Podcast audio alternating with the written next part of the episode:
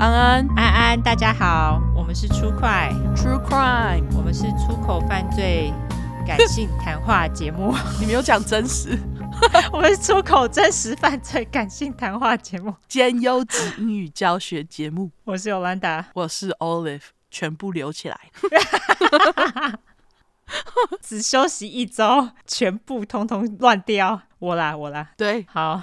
那我们先来感谢头内吧。没错，我们要先感谢网站上面头内的人，就是有董小姐、杨 Jasmine，还有一个叫做宣拼，应该是沈小姐。你怎么知道她是小姐？因为念起来感觉很像宣拼人，好吗？OK，好。我不知道你是什么性别，我们现在要尊重。对，还有一个是苏圈暖苏人，不会念。然后一个陈小姐，抖内三个四二零的明信片我都已经寄出了，希望你们快点收到。对，超级感谢大家，感谢大家。然后 Anchor 的话，我们要感谢张插新的订阅，还有 Mia Huang。好，我现在觉得要把那个前后字念出来，不然大家都不知道我在讲谁。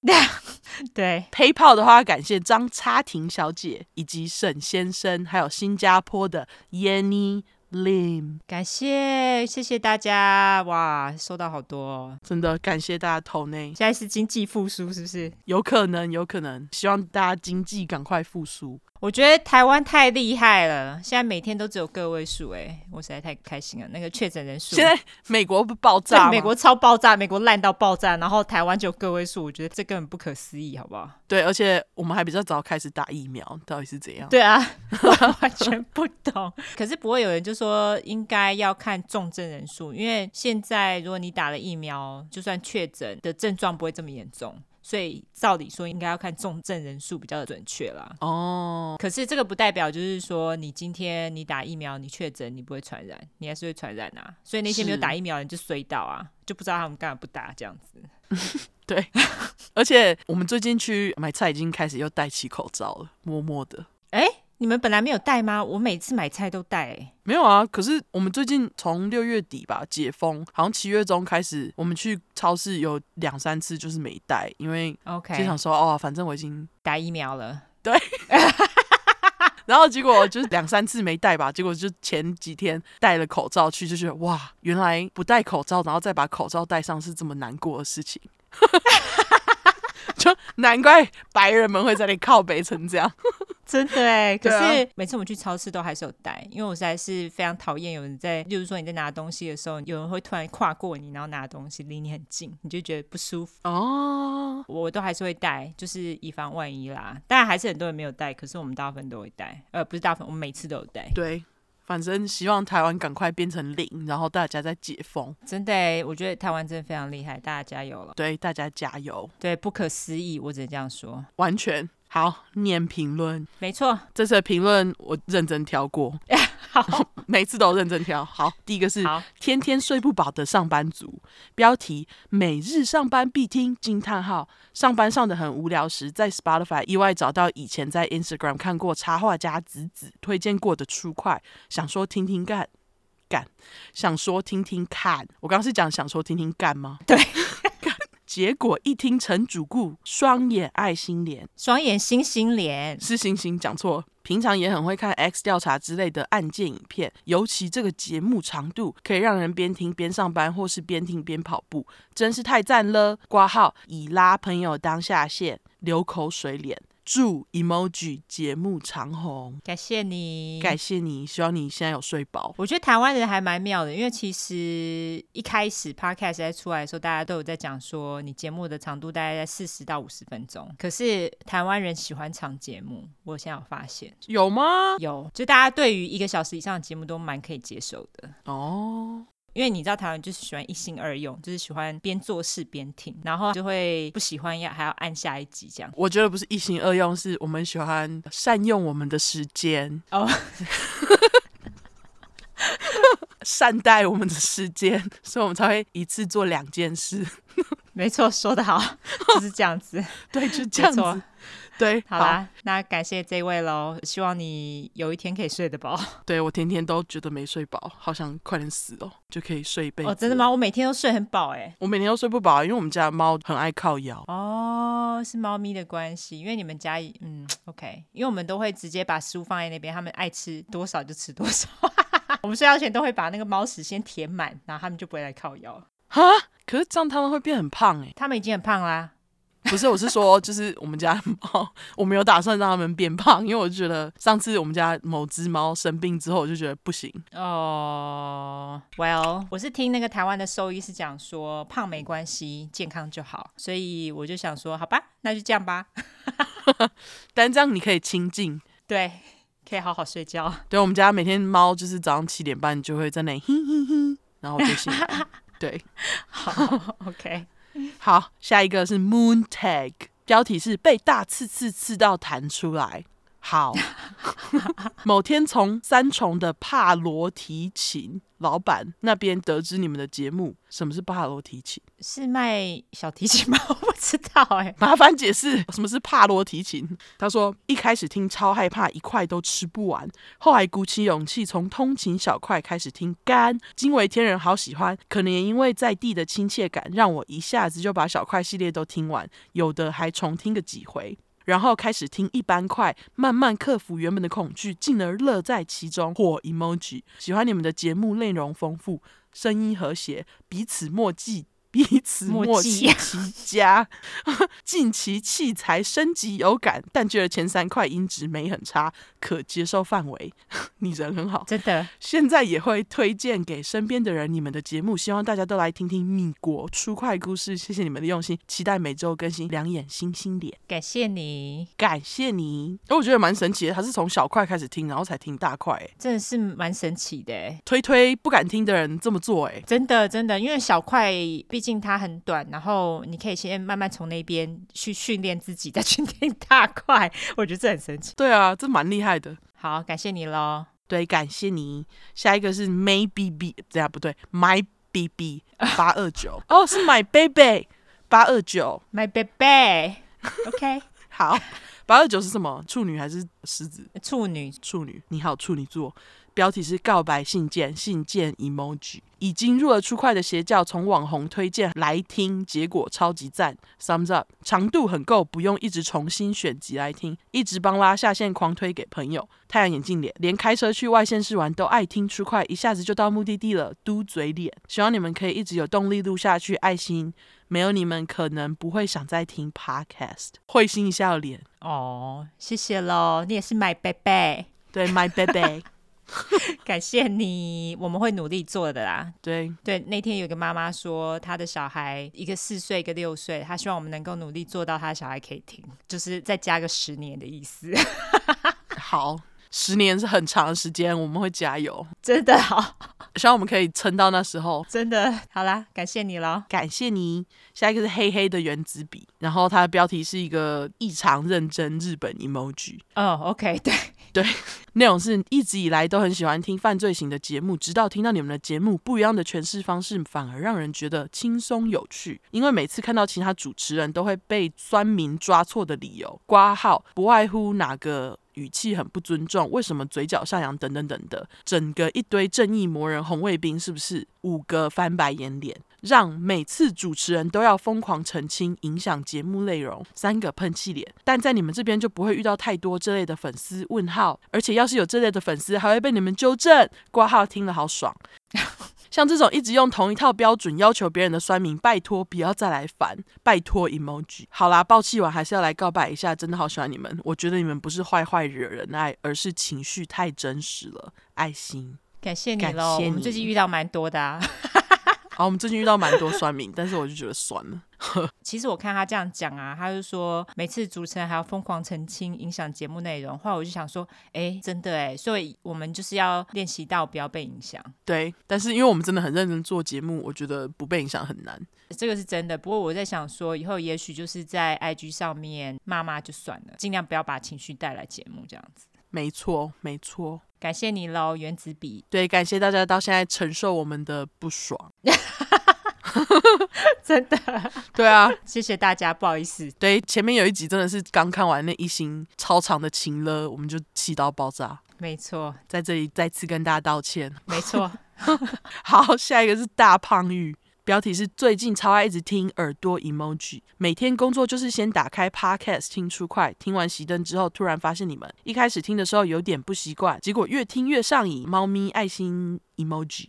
现在晚上睡着之前，脑海都是 Olive 的声音，哈哈哈哈，大笑哭脸。总之大推推，心有余力一定抖内啦。大胖鱼，谢谢你喽。我发觉你的声音就是很容易留在大家的心里面诶。为什么啊？我不知道，我觉得你的声音影响力很大，是这样子吗？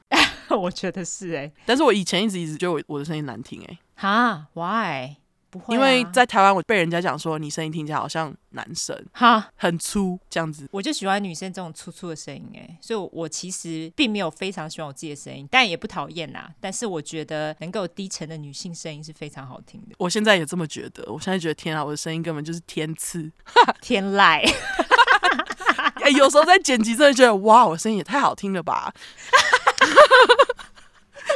很好，对，就是要这样，不要被那些就是讲你声音像什么的影响，大家都一定要这样。然后还有抖内的话，心有余力就好。我们讲什么抖内钱给我们都是在开玩笑的吼，我们就只是在靠腰而已啊。我们今天赎罪感好重哦，赎罪感，对，休息一周一直在道歉。下一个是 Nicurty，是这样吗？应该是这样子。标题是各种第一次眨眼 emoji，第一次听 podcast 就是出快挂号，从第一集开始追，根本直接变成粉块爱心。第一次写评论也献给出快，然后第一次看到 Hebe，我只想到 Hebephilia。完全是学英文最佳频道，两个 thumbs up，感谢你，没错，而且我看到 Hebe 本人，我一直想要这个，真的，对，真的是最佳频道，对，谢谢。好，下一个是来自于嘟嘟嘟嘟，买卖双方不得超过总统。好，我就是看不懂这个，我才选。好想知道什么意思。对，那它的标题是一直在同一个地方睡着和醒来，故事真的很精彩。喜欢两位主持人率真的个性，但不知道是不是太累了。第六块我听好几次，老是听不完。点点点都会在同一个地方睡着，然后再 quote，他也太衰了吧？这边惊醒，擦滴滴，只有第六块没听完，这会不会是诅咒呢？希望有天能听完第六块。六 R，第六块什么？BTK 啊。BTK 这么有趣，对啊，可是因为我太嗨，整个都没什么在回复。第六块这么有趣，对啊，第六块这么精彩，两个剪贴布大大哎，对啊，真的哎，希望你已经听完了好吗？对，希望这个诅咒解除哈。没错，好，下一个是来自于林嘉熙，这个字念应该念熙哈，应该。一个女在一个金，若不是在纠正我们。那他的标题是来自女友的推坑，本人女友因为害怕听恐怖悬疑类型的话题，但她自从听了出快之后爱上了，很多次看她听出快笑到黑菇。用很逗趣的方式解说这些杀人案件是很特别的，连我都爱上了，喜欢出快。然后那个是直接用键盘打的爱心，感谢你喽，感谢你，也感谢女友推坑。好，下一个是来自于兰花流，它的标题是“出快是我们的好朋友”，变成粉块后无法再听的别的 podcast，之前的留言好像不见了，两个一行清泪脸，是改太多次留言了吗？哀伤，所以再来留言一次。第一次留言也是献给初快，第二次依然是给初快，是上班偷听的好朋友，失眠听的好朋友。刮胡，好好睡。听了好几个星座的犯罪，好想许愿，好想听到处女座的犯罪案件。中间一个眼镜胡子脸，对，然后加两个恶魔手，还刮胡揍，请不要揍我呀！猫咪惊声尖叫脸，我们有处女座啊。阿基就是嘛，对啊，还有我们处女座有五格呢。哦，是哦，还有谁？还有马上来我只记得阿基，阿卡是哈。第五块，你刚刚说的阿基嘛，然后小豹也是啊。哦，小豹也是呢。对啊，然后阿酸也是处女，我、哦、干，阿酸也是处女。真的哎，好，处女座的确是不多啦，可是我们的确已经有讲过了。对。可能他想要更多啦。好啦，我们会更多，好不好？对，好。他接下来又说最爱你们的脏话及笑声，非常的真诚，还有你们非常贴心的取绰号。很多 podcast 念的都是英文名，后面就一大堆符号，表示不满的意思。对于英语白痴的我，听到最后还是完全不知道是谁，谁杀了谁？刮胡，满头问号，还有一个问号 emoji。来到初快还可以学习优质英文，非常棒。希望你们可以做到长长久久到。老还有一个 老人老人头 emoji，都想继续听下去。然后他有一二三四五六七八十个十个爱心，两个白色，其他都不一样颜色。没错，感谢你喽，感谢你。对，我们就是会努力做下去，希望可以做到老啦。如果如果还没有老人痴呆的话，经能力许可的话，对。下一个是来自于我是珊珊，他的标题是忍不住要评论的小粉丝。自从听了初快之后，就不听其他的节目了，大笑哭脸。每天上班骑车都在听，真的舍不得听太快，怕听完，慢慢追进度中。觉得节目的长度听得很过瘾，而且一次可以听到两个故事。每次听完一集再去 IG 追一下照片，觉得你们很用心，爱心。虽然自己不骂脏话，但听到脏话部分觉得太疗愈了，而且故事都叙述的详细易懂。谢谢你们让我着迷，双眼爱心脸，要继续录下去。哇，大家一直叫我们继续录下去，好。对，感谢珊珊。对，感谢珊珊喽。对，我选他是因为我觉得哇，好神奇哦！他自己不骂脏话，可是听到脏话却不会靠北。太厉害了，真的感谢你喽，感谢你。好，下一个是来自于鱼娘子，她的标题是“初快教徒加一”。她说：“从他说犯罪得知你们频道，听到想看鳄鱼，还有一个鳄鱼 emoji 照片可以私讯这句话后，就充满好奇。虽然没有提起勇气私讯想看照片，刮胡，也许害羞。”问号，但自从成为虔诚的初快教徒，就是从此以后的意思吧。嗯，那他说初快第一个叶配年菜也大力支持订购，殊不知母亲大人也知道郭老师这个品牌，还在旁边补充郭老师品牌的由来。太阳眼镜脸年节当然吃的很丰盛，因为订购豪华组，刮胡真的很多道。没错，我是加热年菜加热到锅子坏掉的女子，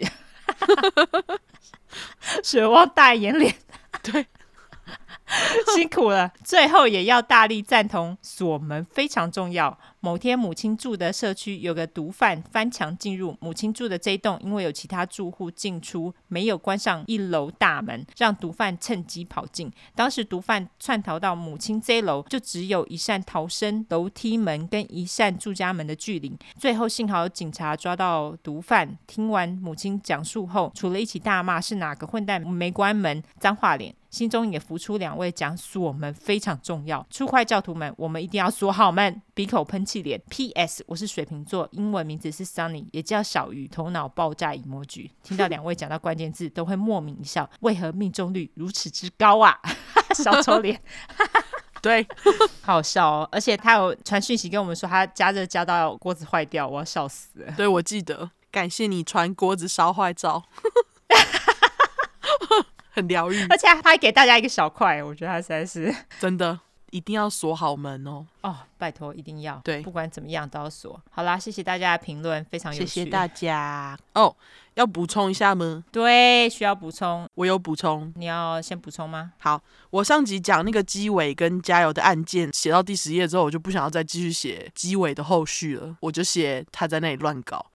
后来呢，就是有热心的粉块，因为觉得鸡尾被切鸡鸡实在被切太少了，就就跑去 Google 一下，发现呢，鸡尾后来因为外出工作受伤，左脚严重感染，就部分需要截肢，然后后来右脚脚趾也因为受伤感染而截肢。粉块表示：“你说没有因果吗？” 就是现世报来的很快，没错，大家自己要知道现世报这种东西是很可怕的，没错。好，我是要纠错，因为果然我们上一集讲日本案件，果然就被很多人纠正，因为毕竟我们对日本文化没有那么熟悉。那我也非常谢谢这些传讯息来严正纠正我的人，就是需要你们，好吗？感谢。对，他们说花魁跟艺妓是两码子事，花魁跟游女呢？游女就是性工作者的意思，花魁其实跟游女的性质比较像哦，oh. 所以花魁其实就是高级游女的意思。那花魁呢，其实也是从小就决定好，因为他们是从小训练的嘛，oh. 所以从小你一进到游廓，因为好像是被送到游廓，而不是艺妓屋，反正你就是被送去的话，他们就会已经决定好，你以后就是当花魁，因为你就是看起来是一个漂亮的小女孩。那么花魁呢，他们是从小就要培养很多的才能，包括花道、茶道等等，连艺妓的技能，他。他们也需要学习，还有他们的谈吐，所以花魁呢，其实比较像是艺妓跟游女的综合体。那真正的艺妓呢，是非常严格卖艺不卖身的。而且他们应该是有恋爱的自由哦。Oh. 那我上一集又讲到《艺妓回忆录》，因为那个是英语版的，是因为其实英语版本呢，被原本的作者就是岩崎丰子反驳说，他的口述严重的被外国人扭曲了，所以他自己后来又出一本正版的艺伎回忆录。所以意思就是说，那两个中国人演的艺伎回忆录啊，就是乱演啦，没有什么参考价值。OK，所以就有人就是说，当成娱乐片看看即可。好，那上一集我们提到的小定，也就是阿布定，他其实就是坏掉的艺伎啦，毕竟他自己在那边乱卖身嘛。哦，oh. 总之这个就是我要纠错的地方。那更多的资讯呢，大家可以上维基百科看看。我就错就到这边。那如果说以后我有再讲到其他国家的案件有讲错的，还是麻烦大家用力的纠正我。OK？对，麻烦大家了，感谢大家。好啦，那我们来免责声明吧。好，那因为我们的主题是在讲有关血腥、暴力或性虐待的内容，建议有类似创伤或经验的人，还有不喜欢这类题材的人就不要听喽。还有十五岁以下也不要听，妈妈带着建议不要。那我们会用比较轻松的方式去讲这些故事，并不代表我们不尊重受害者，毕竟案件的内容都很沉重。我们都是开杀人犯玩笑，对于死者会给予绝对的尊重，除非那个死者也是一个机掰郎。另外，因为我们住在美国有一段时间了，所以还是会中英文夹杂，而且毕竟这是翻译的故事，我们还英语教学呢，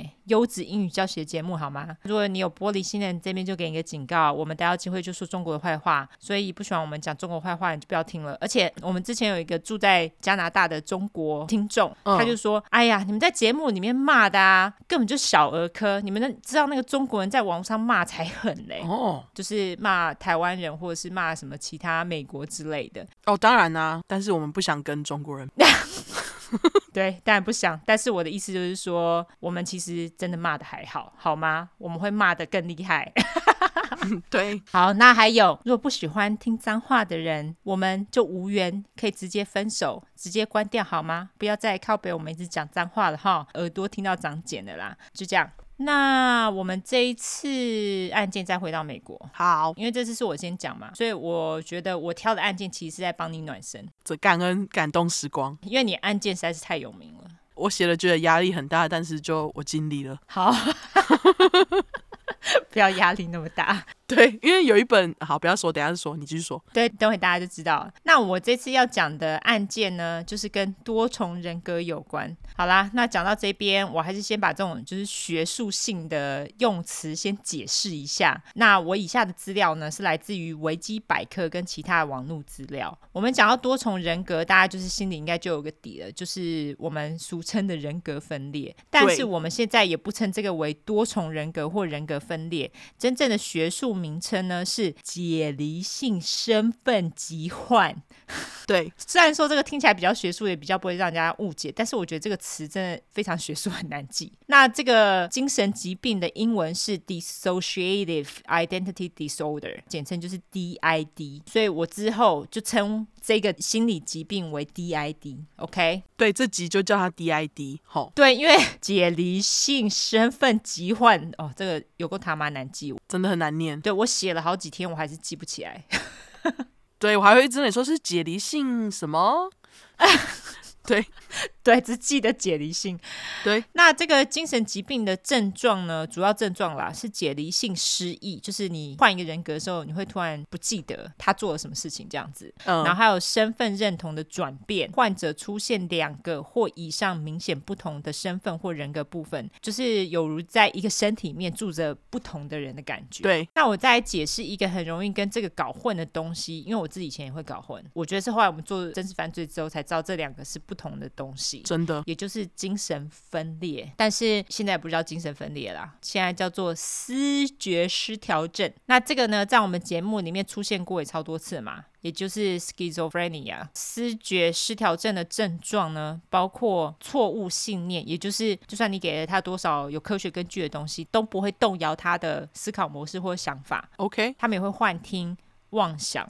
而且不喜欢参与社会活动，就不喜欢社交啦。然后不善表达情绪等等。思觉失调症的患者呢，通常都会伴有其他的心理疾病，例如说忧郁症啊、焦虑症啊，或者是药物滥用等等。所以这个跟我刚刚讲的解离性身份疾患 DID 是不一样的东西。好，接下来，反正既然我们都要讲一些很容易混淆的名词，我再讲一个，这样大家一次混淆的够。另外一个我要讲的东西呢，是叫做 alter ego，中文翻成一个很学术。述但又很直翻的词啦，它叫做“另我”，就是另外一个我的意思。讲白一点，我觉得是有点像替身的概念。OK，就是你会在你的心里发展出另一个我，但是这个其实跟 DID 我觉得比较不一样，就是这个替身啊，他不管做了什么事，你照理说应应该都知道，这就只是另外一个我，就是我的延伸这样。嗯，这个另我呢，他照理说应该不是一种精神疾病，他可能只是你为了做某些事情所发展出来的一个角色设定。例如说你在电视上看到的艺人，他们其实私底下并不一定就是这个面貌，他们可能是为了上台表演或是维护荧幕形象，他们会以一种不同的面貌出现。这个他们的荧幕的自我就叫做令我。那这个令我呢，有人也会帮他另外取名字，类似艺名的东西。那我们回到真实犯罪的话呢，其实有很多犯人，他们也声称他们在犯案的时候啊，那个犯案的人其实是他们的令我，就是他们的 alter ego。Oh. 例如说，我们第一集讲的金州阿金州阿呃金州阿 金州杀手阿金，好，荆州阿荆州阿，他说他的令我叫做 Jerry。OK，他就说啊，那些事情都是那个 Jerry 干的啦，就一样是他啊，对，一样就是他自己，他也知道他干了什么啊，对不对？哦，对对对，他并没有就是突然失忆，他也知道他干了什么。那还有第三块的杀人小丑盖西，他说他会扮成他我的样子，就他 alter ego 的样子，也就是 Pogo the Clown，就是那个小丑啦。哦，所以意思就是说，他也知道他自己杀了人，他并没有因此就丧失记忆。但是问题是呢，我在找资料的时候有很。很多有 DID 的人啊，他也会把其他的人格叫做令我，所以就是这么混乱。他们就叫自己其他人格叫 alters，所以我就想说，令我应该算是一个稍微比较有一点模棱两可，也可以说是比较中性、有弹性的词啦。就是说，你可以把它当成你替身，或者是有 DID 的人，他们也会叫他们其他人格叫做 alters。就这样哦，那他们会叫他们自己的其他人格叫做令我，这会不会是因为他们可以 co-conscious？等于说，其中的一个人格在干别的事情的时候，然后他原本的人格知道，会不会是因为这样，他们才叫他令我啊？我不知道哎、欸，因为我对于 DID 这个疾病我不是非常熟悉。但是就我所知，大部分 DID 你有这个疾病的话，你转换成另外一个人格的时候，其他人格其实不知道你做了什么事情。哦，对，照理说应该是这样子，可是好像还是会有其中一个人格跟原本你自己的人格是可以做 co-conscious。这个等会我们再来讨。讨论好了，好好。总之，我希望大家还活着，一开始就这么硬，接下来保证轻松。对，因为这些很学术性。我这次要讲的案件呢，其实非常冷门，所以对于受害者跟加害者的资讯真的少得可怜，连照片都很少。对，那总之呢，我就把我找到的资讯都提供给大家。好啦，终于要公布这次案件的主角，他的名字呢就叫 Thomas D. Husky。他的 last name 就是他的姓是哈士奇，就是狗的哈士奇，对，一模一样。总之呢，我这次就叫他小哈，啊，不就跟那个哈豹一样？哦，真的哦，那怎么办？来不及了，我一样叫他小哈，小哈 number two，OK，小哈二点零，小哈二点零，对，虽然他后来他的身材一点都不小了。因为他后来入狱之后，他迅速的变得非常的大只，变成大哈了，对？就变成大哈。我叫他大哈好了，好，那就叫他 直接改名，OK，对，好，好，等一下哦，我现在这边把小哈通通都换成大哈，好啦，那我就叫大哈。最神奇的是，他的姓呢，既然已经是动物了，而且他本人的职业其实跟动物也非常有关哦，也连带他的杀人犯称号也跟动物有关，他的称号是 Zoo Man，就是动物园人。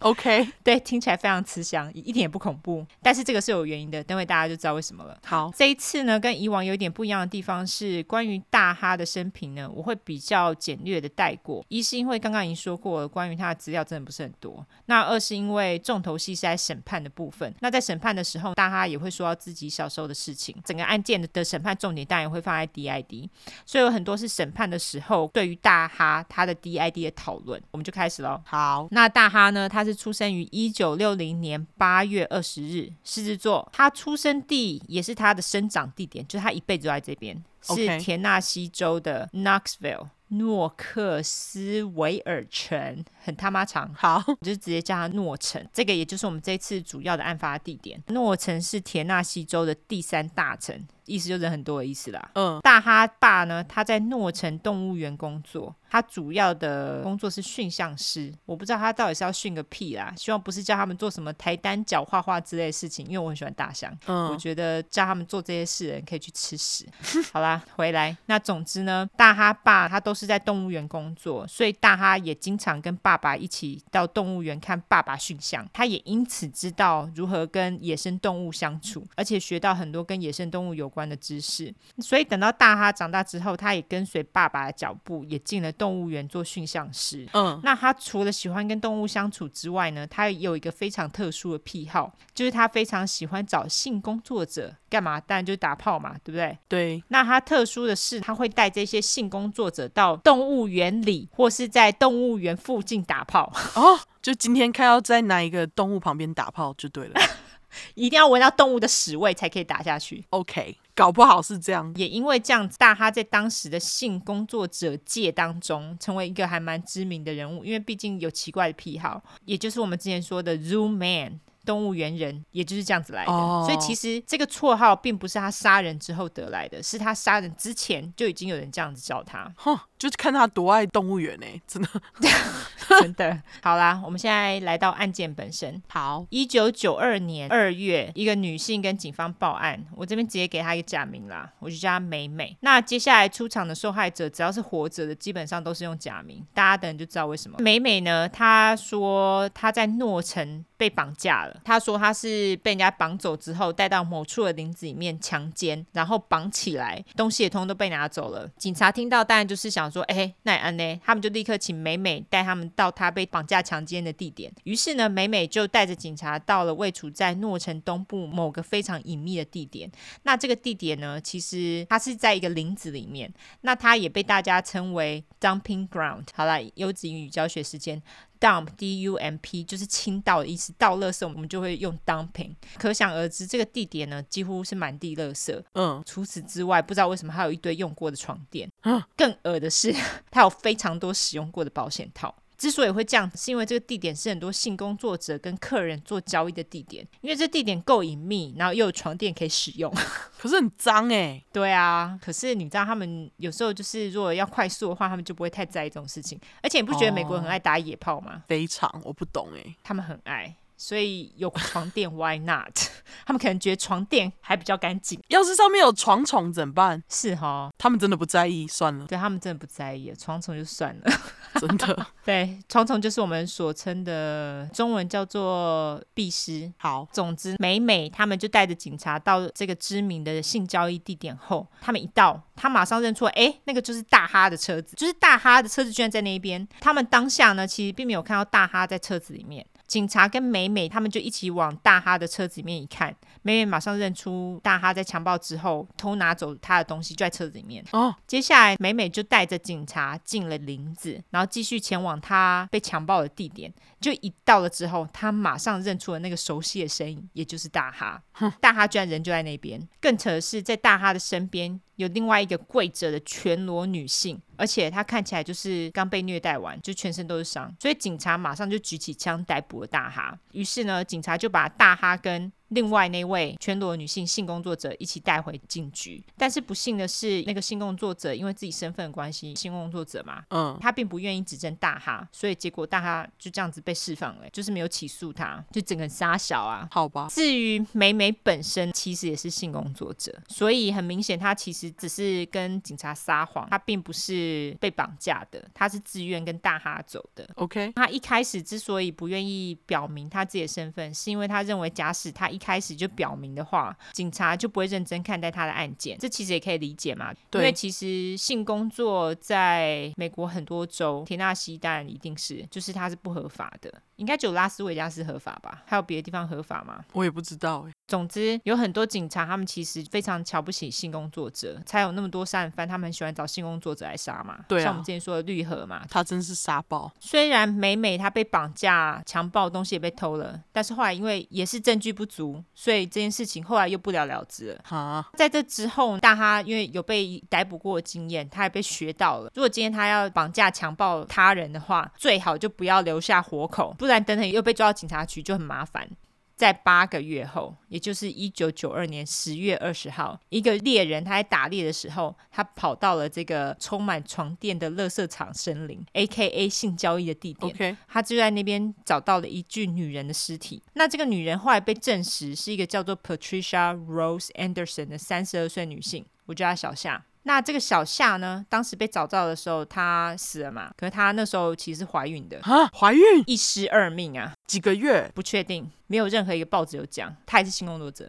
你就知道他们对性工作者有多么不重视，好鸡掰哦！对，他双手被绑起来，生前被严重的殴打，然后是勒死的。那他的尸体呢，是被埋在一个浅坑里面，被埋的上方还放了一块脏床垫，就是把它盖起来的意思啊。这个猎人看到当然是马上报警，警察也在确认尸体之后，由于是被埋在一堆人丢垃圾的地方，警察不知道为什么就觉得这个应该不是唯一的一具尸体，所以他马上就开始展开搜查，结果还真又被他们找到另外三具女尸。哦，那这三具女尸。的名字分别是三十一岁的 Patricia Ann Johnson、二十二岁的 Darling Smith、三十岁的 Susan E. Stone，通通都跟第一具尸体一样，找到的时候都是裸体，有被强奸。殴打、勒死一样的 SOP。OK，那其实，在这些尸体被找出来之后，在验尸的时候，因为他们大部分都已经腐化的很严重了，所以当时的验尸官其实没有办法确认造成死亡的原因，是事后大哈自己跟警察说的，他们才知道他们都是被勒死的。哦，原来。除此之外呢，他们通通的共同点就是他们生前都是性工作者。OK，在公开发现这些尸体之后，就开始有非常多的性工作者上前报案，说自己曾经在动物园里面或外面，就是有人对他们这么做，就例如说强暴他们，或者是对他们动粗。那由于大哈他在性工作者之间已经小有名气了，大家早就知道他就是跟那个大象一起工作的动物园人了嘛。对，而且当初跟美美一起到林子里逮捕大哈的那个警探啊，他一看到那个找到尸体的地点之后，马上就想起了大哈，哦、于是他马上跟办案的警察联系，认为那个杀人犯有可能是在动物园当驯象师的大哈。然而在这个之前，大哈又因为被抓。到召妓，就是去找性工作者，所以因此必须上庭。嗯、但是大哈他在必须上庭的当天，他居然没有出现。哦，警察正好就抓到这个时机。大哈那时候跟父母一起住，所以他就来到他们家的门口敲了门，准备要逮捕他。当时应门的是大哈的妈妈，警察就表示说：“哎，大哈错过那个出庭日哦，所以必须跟我们一起去警察局这样子。”哦，大哈妈直接让警察进门这样子。后来大哈被警察告知是说：“哎，你没有去出庭，所以要抓你这样子。”大哈也表示说。哦，好好好，那我跟你们走，但是我得去我的房间拿我的鞋子。那因为警察是在逮捕大哈的嘛，所以他们当然就是要跟紧他，不能让他逃跑，所以跟着大哈来到他的房间去拿鞋子。OK，结果警察一到大哈的房间，也马上发现了很多不对劲的地方。他们发现呢，他房间里面有很多橘色的绳子，还有很多女人的珠宝饰品，还有一堆情色录影带。一九九二年，大家还是在看录影带哦，大家知道吧？哦、就是那时候 CD 都还没出现，DVD 没错。那这些东西呢，就看起来非常可疑嘛，所以警察那时候。马上就问大哈说：“我们可以搜索你的房间吗？”啊，大哈又不是笨蛋，当然就拒绝啊。被拒绝后的警察，他们也马上去弄了一张搜索令，他们就再度回到大哈的房间，去把他的绳子、珠宝还有情色录影带这些，通通都带回警局当证据。大哈在被带到警局之后。警察但也马不啰嗦，马上质询大哈，他就说，这些女人是不是你杀的？但是大哈他其实什么都不肯说，后来警察就只好把他关进监狱里面。那一个月之后，大哈表示，呃，我现在有话想说了。最奇怪的是，他本来是一个个性温和的人，他突然在这个时候个性变得非常急白。而且还跟警察要香烟，哦、还跟警察说，你要给我香烟，我才跟你说、哦。结果后来拿到烟后的大哈表示，我叫做 Kyle 阿凯啦。他说我最讨厌大哈了。哦，啊，警察就整个莫名其妙。接着呢，大哈 A.K.A 阿凯就表示，我是大哈的其中一个人格啦。大哈其实有多重人格啦，就是我们现在说的解离性身份疾患 DID。好，但那时候不叫 DID，那时候好像还叫多重人格。对。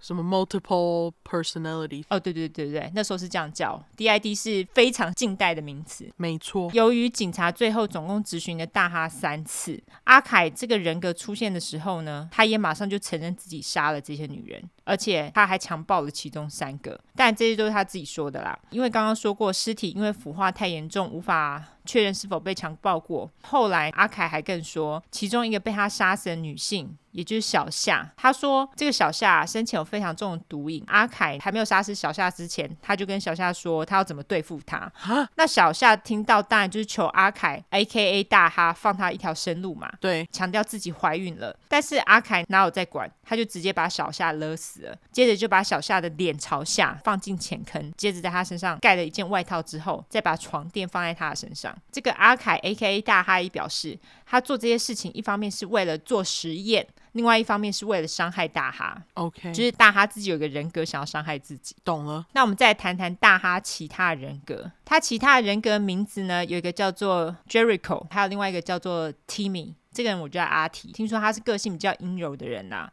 也就是我们俗称的娘娘腔。还有另外一个叫做 Larry，接下来这个人居然还有姓诶，他叫做 Philip Dax。哦，那这个菲利普自称他是一个南非人，就是南非口音啦，南非口音就是有点像英国口音。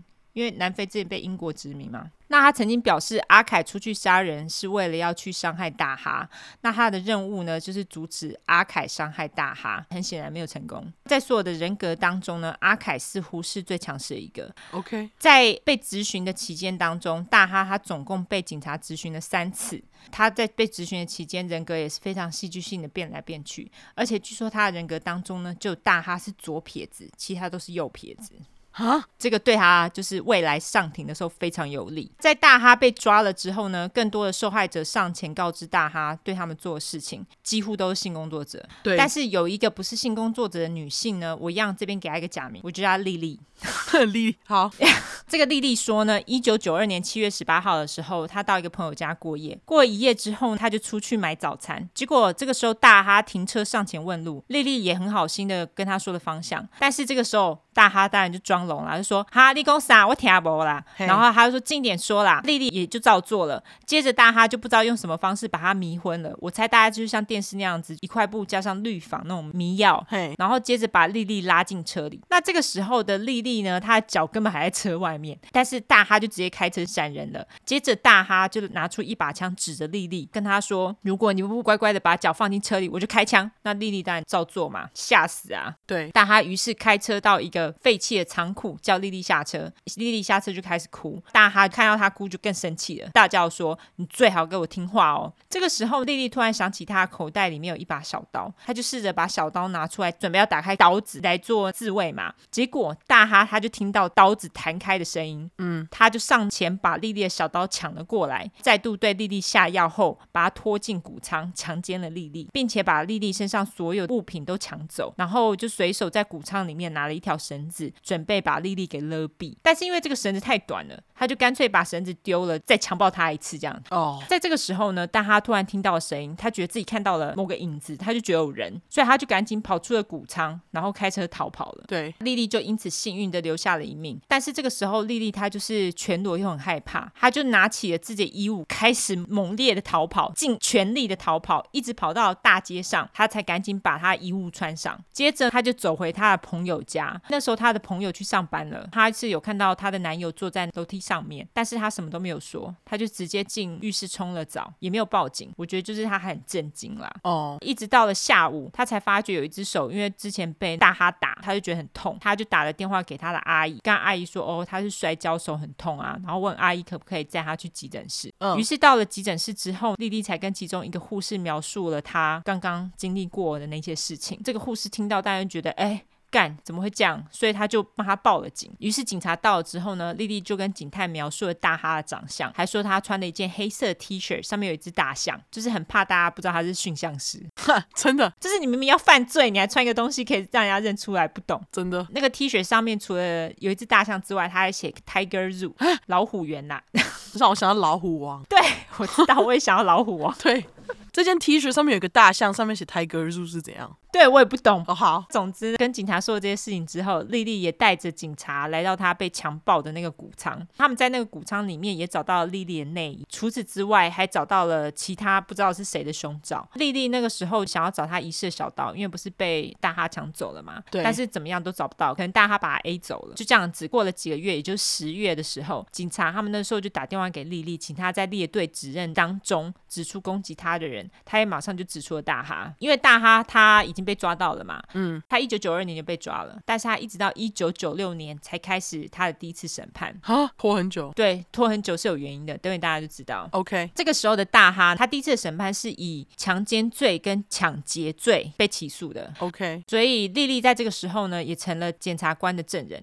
他在上台说了自己的经历之后，大家如果有看美国影集都知道，辩方当然就是要赶快找莉莉的小辫子嘛，因为辩方要让大家觉得他的证词并不可靠。虽然说莉莉她并不是性工作者，但是她的确有使用骨科检的记录，也曾经因为小罪被警察逮捕了几次，而且她还跟一个毒枭同居过。更糟的是，莉莉她当初被攻击的那个防御伤啊，就是手不是很痛吗？对，那个时候也并没有拍照记录。虽然说那个时候医院有帮她做 rape kit，就是你被强暴之后要做来保留证据的一个强暴包，嗯、那她可能就是有留下一些，例如说精液啊，或是你可能有撕裂伤啊等等的指纹啊，对之类的，或是毛发，对。但是它并没有被拿去做检验，因为听说这种强暴包啊，你做了之后，并不是会立刻被做检验，你要有人去申请。要把那个包拿去做检验，他才会做检验。啊后来那个强暴包就在冷冻库放了一年之后，他就被从冰箱拿了出来，放到常温的物证室了。啊所以 DNA 资料就都坏掉了。啊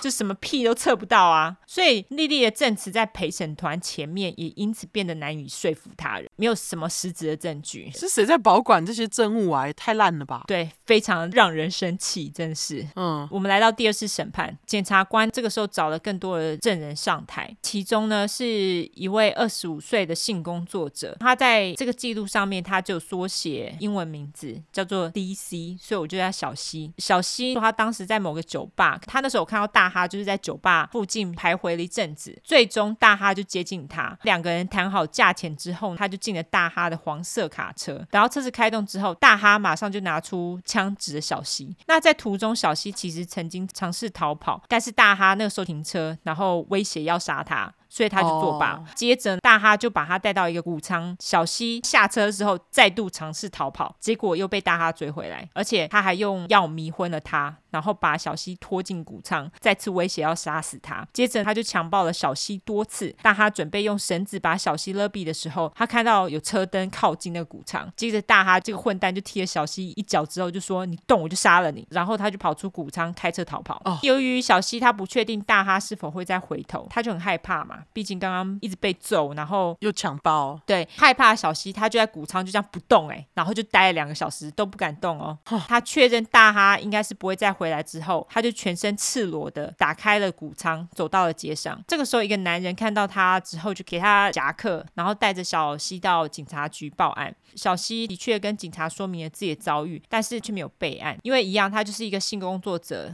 而且他有使用毒品的记录，而且他跟警察在前阵子也因为小西他有涉及一起商店抢劫案，所以警察那时候发出通缉令，想要逮捕他。因此，警察就同意说，假使他之后愿意作证，就是大哈的案子，愿意作证的话，可以降低他的保释金。哦，那小西呢？他也的确后来从照片中指认出了大哈，但是他没有做任何的什么强暴证据包，他就离开了。据说小西在被攻击后的一周，他又在同一个地点，就是大哈找他的那个酒吧，看到了大哈。OK，这时候生气气的小西本来要打算找人攻击大哈，结果大哈一看到，马上就老跑了。好俗辣哦，超俗辣，他就是一个臭俗辣，你知道吗？他就欺负人呐、啊。对，接下来是另外一个二十五岁的性工作者，他的英文缩写叫 GT，我觉得他小鸡。那小鸡他就说，一九九二年某天晚上八点，大哈上前找他。小鸡问大哈说：“你想要怎么样的约会啊？”这个时候大哈并没有吭声，但是小鸡还是跳上了大哈的车子跟他走了。嗯，接着大哈就带着他到林子后，就是床垫森林，叫他把上衣给脱了。小鸡也照做了。接着大哈叫小鸡把手放在背后，大哈于是用绳子把他的手绑起来，接着拿出小刀划破了他的胸罩，强暴了小鸡多次，并且把他身上所有的钱都拿走。不止这样子，也揍他，还虐待他，好鸡掰，他超级掰的。小鸡呢，他完全没有反抗，因为大哈说他有枪。虽然小鸡说他没有真的看到枪，但是他相信大哈的话，他就是完全不敢反抗。在大哈对小鸡做的这些事情之后，大哈就把小鸡自己留在原地，然后他自己就离开了。那小鸡它就是穿上衣服之后，捡起它其他的物品，就走到了最近的一间美发店。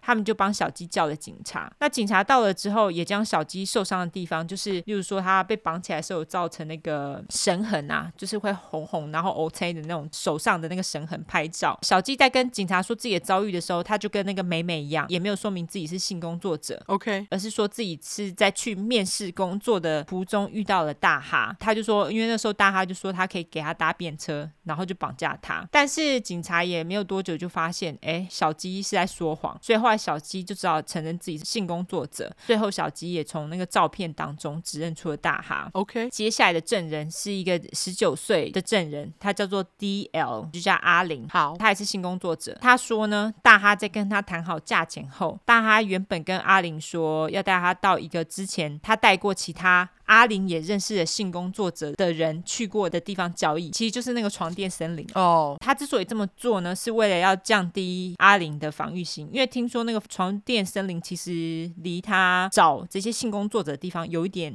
距离，OK，所以他们会有比较大的防御心。但是大哈最后就是的确把他带到了床垫森林，接着他就把阿玲绑起来，然后强暴他，还殴打了他，并且把他钱通通都拿走。他还说：“我最讨厌妓女了，我要把妓女通通。”都杀光，还这样跟他讲。嗯，这个时候为了求生存的阿玲呢，跟大哈说：“哦，我上有老父，下有二子啊，想说这样讲一讲，是不是大哈可以大发慈悲的放过他？”但是过了一会后，阿玲看到机会就起身逃跑，当然就是马上被大哈给抓回来了。对，但是幸运的是，这个时候有个路人看到他们两个，还好，大哈他就只好把阿玲松绑，再叫阿玲回到他的车上，还叫阿玲把衣服穿上，这样子。他还跟阿玲说：“你如果把今天发生的事情告诉任何人的话，我就会回来找你，然后把你给杀了。他就把阿玲带回到城里，然后让他离开了。阿玲其实当下有记下大哈的车牌，但是一样，他并没有报警。他也是等到在报纸上看到大哈的新闻之后，才决定报警，然后把他记下车牌交给警察。查了车牌之后，警察确定车子是登记在大哈爸的名下，所以宾果就是他，对，就他。那在法庭上叫他质询的时候，阿玲表示他当下并没有使用任何的药物或酒精，而且他就说他们本来的性关系是自愿的，但是一到大哈把他绑起来之后就不是了。OK，好，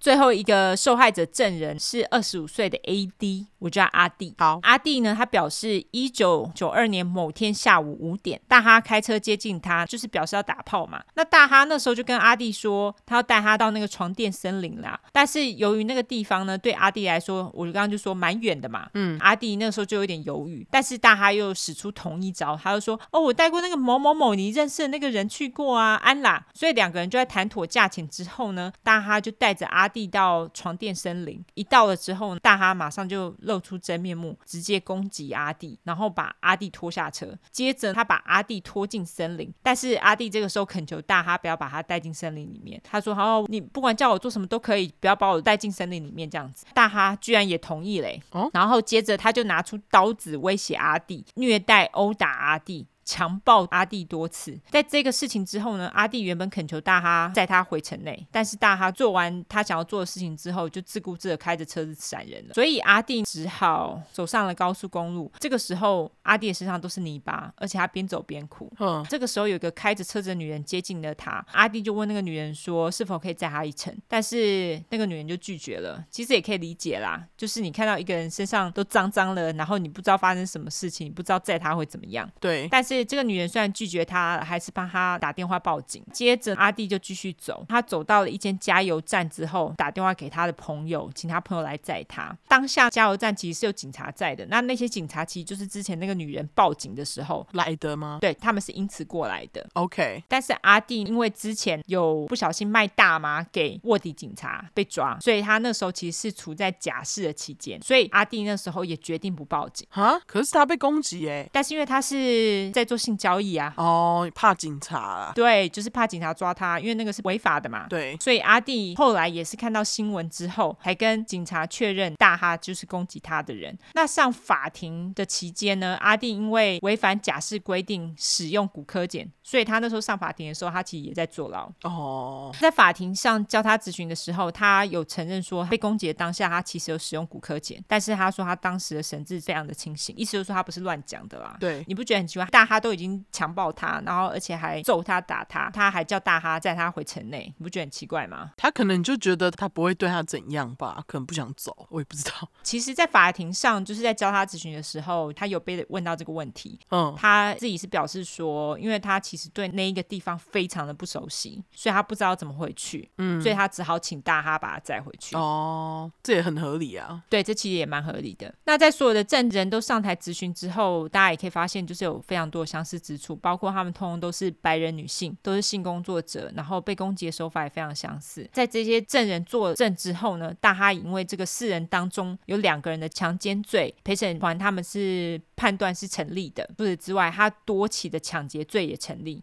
所以他就因此被判了六十六年的牢。哇，在他谋杀罪之前就已经被判了六十六年。嗯，那在一九九九年，三十八岁的大哈再度以四个一级谋杀罪被起诉，就是那四具尸体嘛。对，这次审判呢就非常的戏剧化，因为检方跟辩方他们主要的重点都是放在大哈是否真的有心理疾病，也就是 DID，到底这件事情是不是真的上面。辩方呢先是找大哈以前的一个医生。不知道是什么医生，我觉得可能是心理医生啊，他叫做 Doctor Jeffrey Erickson，我叫他老杰来作证。那这个老杰他说呢，大哈在十六岁的时候曾经跑到动物园里面偷钱。那在那之后，老杰就诊断大哈有 brain disorder，意思就是说他有脑部疾病。OK，问题是什么脑部疾病？不要问我，因为他就只有说脑部疾病而已，他并没有真的就是指出来到底有什么脑部疾病。OK，辩方也在审判开始之前帮大哈找了一个心理医生。跟大哈做了高达二十七次的访谈，这也就是为什么会拖了这么久才开庭的原因，因为他们想要确定大哈到底是不是真的有 DID。那这个医生呢，在诊断大哈的过程当中，大哈表示，由于他爸爸一直在动物园工作很忙，他觉得他自己在家里就像是被关在笼子里面。哈，我就觉得超级问号的。OK，明明可以跑出去玩啊，没有大人反而可以出去玩吧？对啊，不懂啊。除此之外，大哈还说，他小时候曾经加入一个专门在在玩 SM 的性团体，他也因此内心受到很大的创伤。根据心理医生的诊断，觉得大哈的其中一个人格阿凯，也就是在这个时候形成的。哦。除此之外，大哈在学校也受到老师们的心理跟生理上的虐待。据说他有被老师性侵。哈除此之外，他还被一个由 Sergeant Blackie，就是小黑长官所领导的青少年团体给轮奸。呢，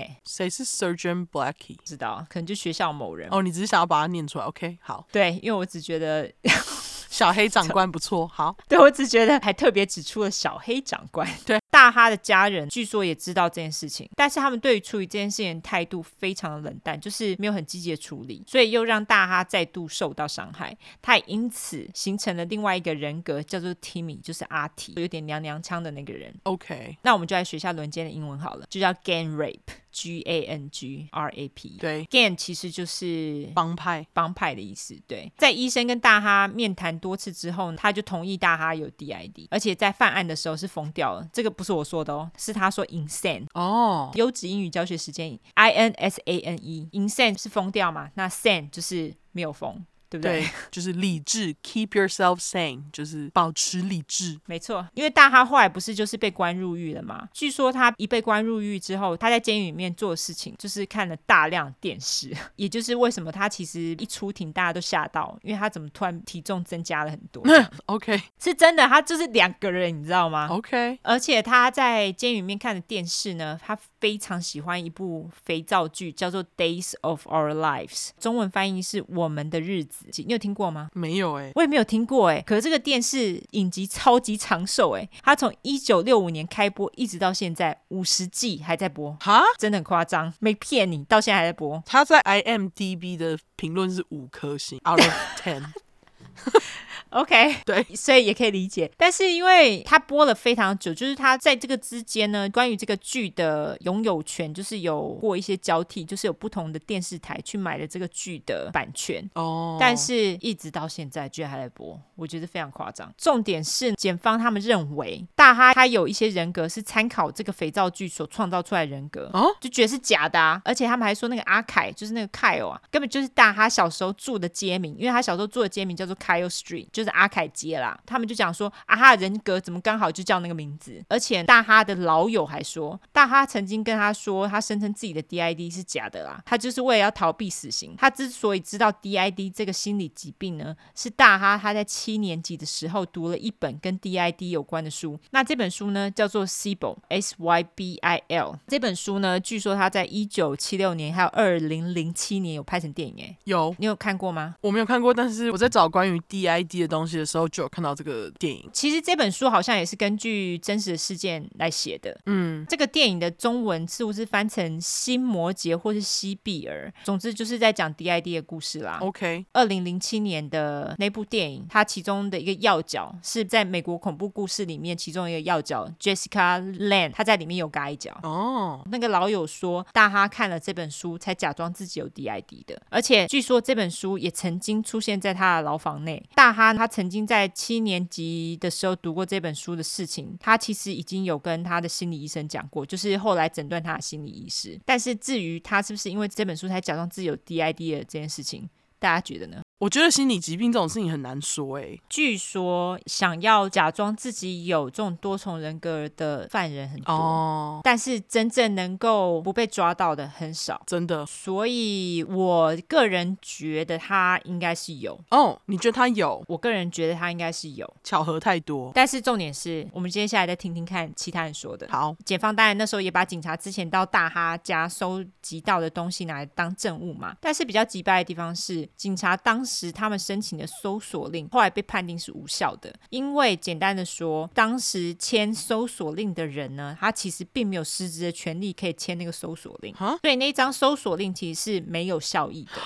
意思就是说。警察他们所收到的证据，其实并不能当做呈堂的证据，所以在审判的时候呢，检察官他们无权将这些证据提供给陪审团，也因此陪审团他们并没有看到这些铁证。啊，除此之外，辩方他们认为大哈的 IQ 很低。没有办法假装不同的人格，因为对他来说难度太高。毕竟你要怎么去假装能够左右都写字？对。那大哈的前妻，大哈对他有结过婚，他有过老婆，而且他们生两个小孩。嘿，他的前妻表示他有看过大哈不同的人格，但是大哈的妈妈却否定大哈有不同人格。OK，当然就是到这边就又有一点各说各话，就是因为这样子呢，我们来听听最后的审判。好，一九九二年二月，经过了四天的。争论之后，大哈的谋杀案审判无效啊？为什么呢？因为这真的很困难诶。如果我是陪审团，我一定也头很痛。陪审团他们后来是六比六，有一半的人认为他犯罪的时候心理有问题，认为他无罪。那另外一半的人认为他有罪，他们就是觉得他那个 DID 是假的。嘿，结果就因为这样子，那个叫做 hung jury，什么 hung jury？哦，hung jury，OK，懂了。我我念的听不懂是不是？不是，因为我刚刚把它想成一个字。哦，hung jury 是两个字，H U N G jury J U R Y。对，他其实就是说，这个陪审团的结果，他是掉在那边啦，就是意思就是说没有结论的意思。结果就因为这样子，审判无法决定，就是整个审判的过程等于有点做白工，因为就因此无效了。就是像兄弟那个案子的第一次审判一样，对不对？对对对，他照理说应该还要再审判第二次。还好大哈他之前一九九六年的强奸罪跟抢劫罪，他那时候就是被判了那个六十六年刑期，所以他还在坐牢。嗯，谋杀罪的起诉还是在嘛？因为。我就说应该要再被判第二次嘛，对，所以这个时候呢，大哈他就在二零零二年的时候，他就去上诉，说他那个时候认罪，就是他被警察质询，然后那个阿凯啊认罪，他说他是被迫认罪的，因为大哈他在被警察质询的过程当中，他多次要求律师，但是警察忽略他的请求，结果在二零零二年的时候，他的谋杀罪的起诉还真的就被取消了。啊，除此之外呢，警察也认为目前大哈的刑期就是已经够他受了，那他。他预计在二零五六年的时候可以被放出来。我不知道为什么他们是讲二零五六年，而不是二零五八年，因为六十六年应该是二零五八年。我不知道到底是怎样，为什么少了两年？因为是从一九九二年开始算，应该是二零五八年。对啊。那总之呢，现在大哈是被关在一个安全层级中等的监狱当中。而且自从他被关了之后，没有任何新闻出来了。因为你知道，有的罪犯他们很会制造新闻嘛，炒新闻嘛。但是他其实算是一个还蛮安静低调的囚犯，所以在二零零五年之后就再也没有听到任何消息了。不知道他现在过得好吗？有交女朋友吗？应该没有吧。我我刚刚跑去看的那个照片，差好多哦。有没有？他是不是进了监狱之后，整个人就是肿了一圈？对，肿了一圈呢，就是那个下巴有够多层的啊！可是他还是杀了那些人呐、啊。之所以他们会把它取消，还有另外很大的原因，就是因为他们花了非常多的钱在他身上哦。那他们觉得说，他既然现在已经被判刑了，因为他到二零五六年才被放出来的话，他应该是那时候已经九十几岁了嘛。对，所以他们就觉得啊，他那时候九十几岁，好像也很难再去做什么事情了。他们觉得他现在的刑期已经够了。那如果说 DID 这件事情那么难去决定的话，就干脆不要去碰他。我觉得啦。OK。Make sense，所以他这个其实有点像是小悬案，你知道吗？对，就是他其实是没有被解决的谋杀案，但是人应该就是他杀的啦。我觉得应该就是哎、欸。那他有没有 DID？我真的因为遇到本人也很难判断啊。对，关于他的资料非常非常的少。OK，很精彩。关于这个动物园人大哈的事情，就到这边。那接下来要来让你说那个大家都非常熟知的案子。我觉得应该大家都知道。对，好，大家应该心里都有数哈。就这样，晚安，晚安。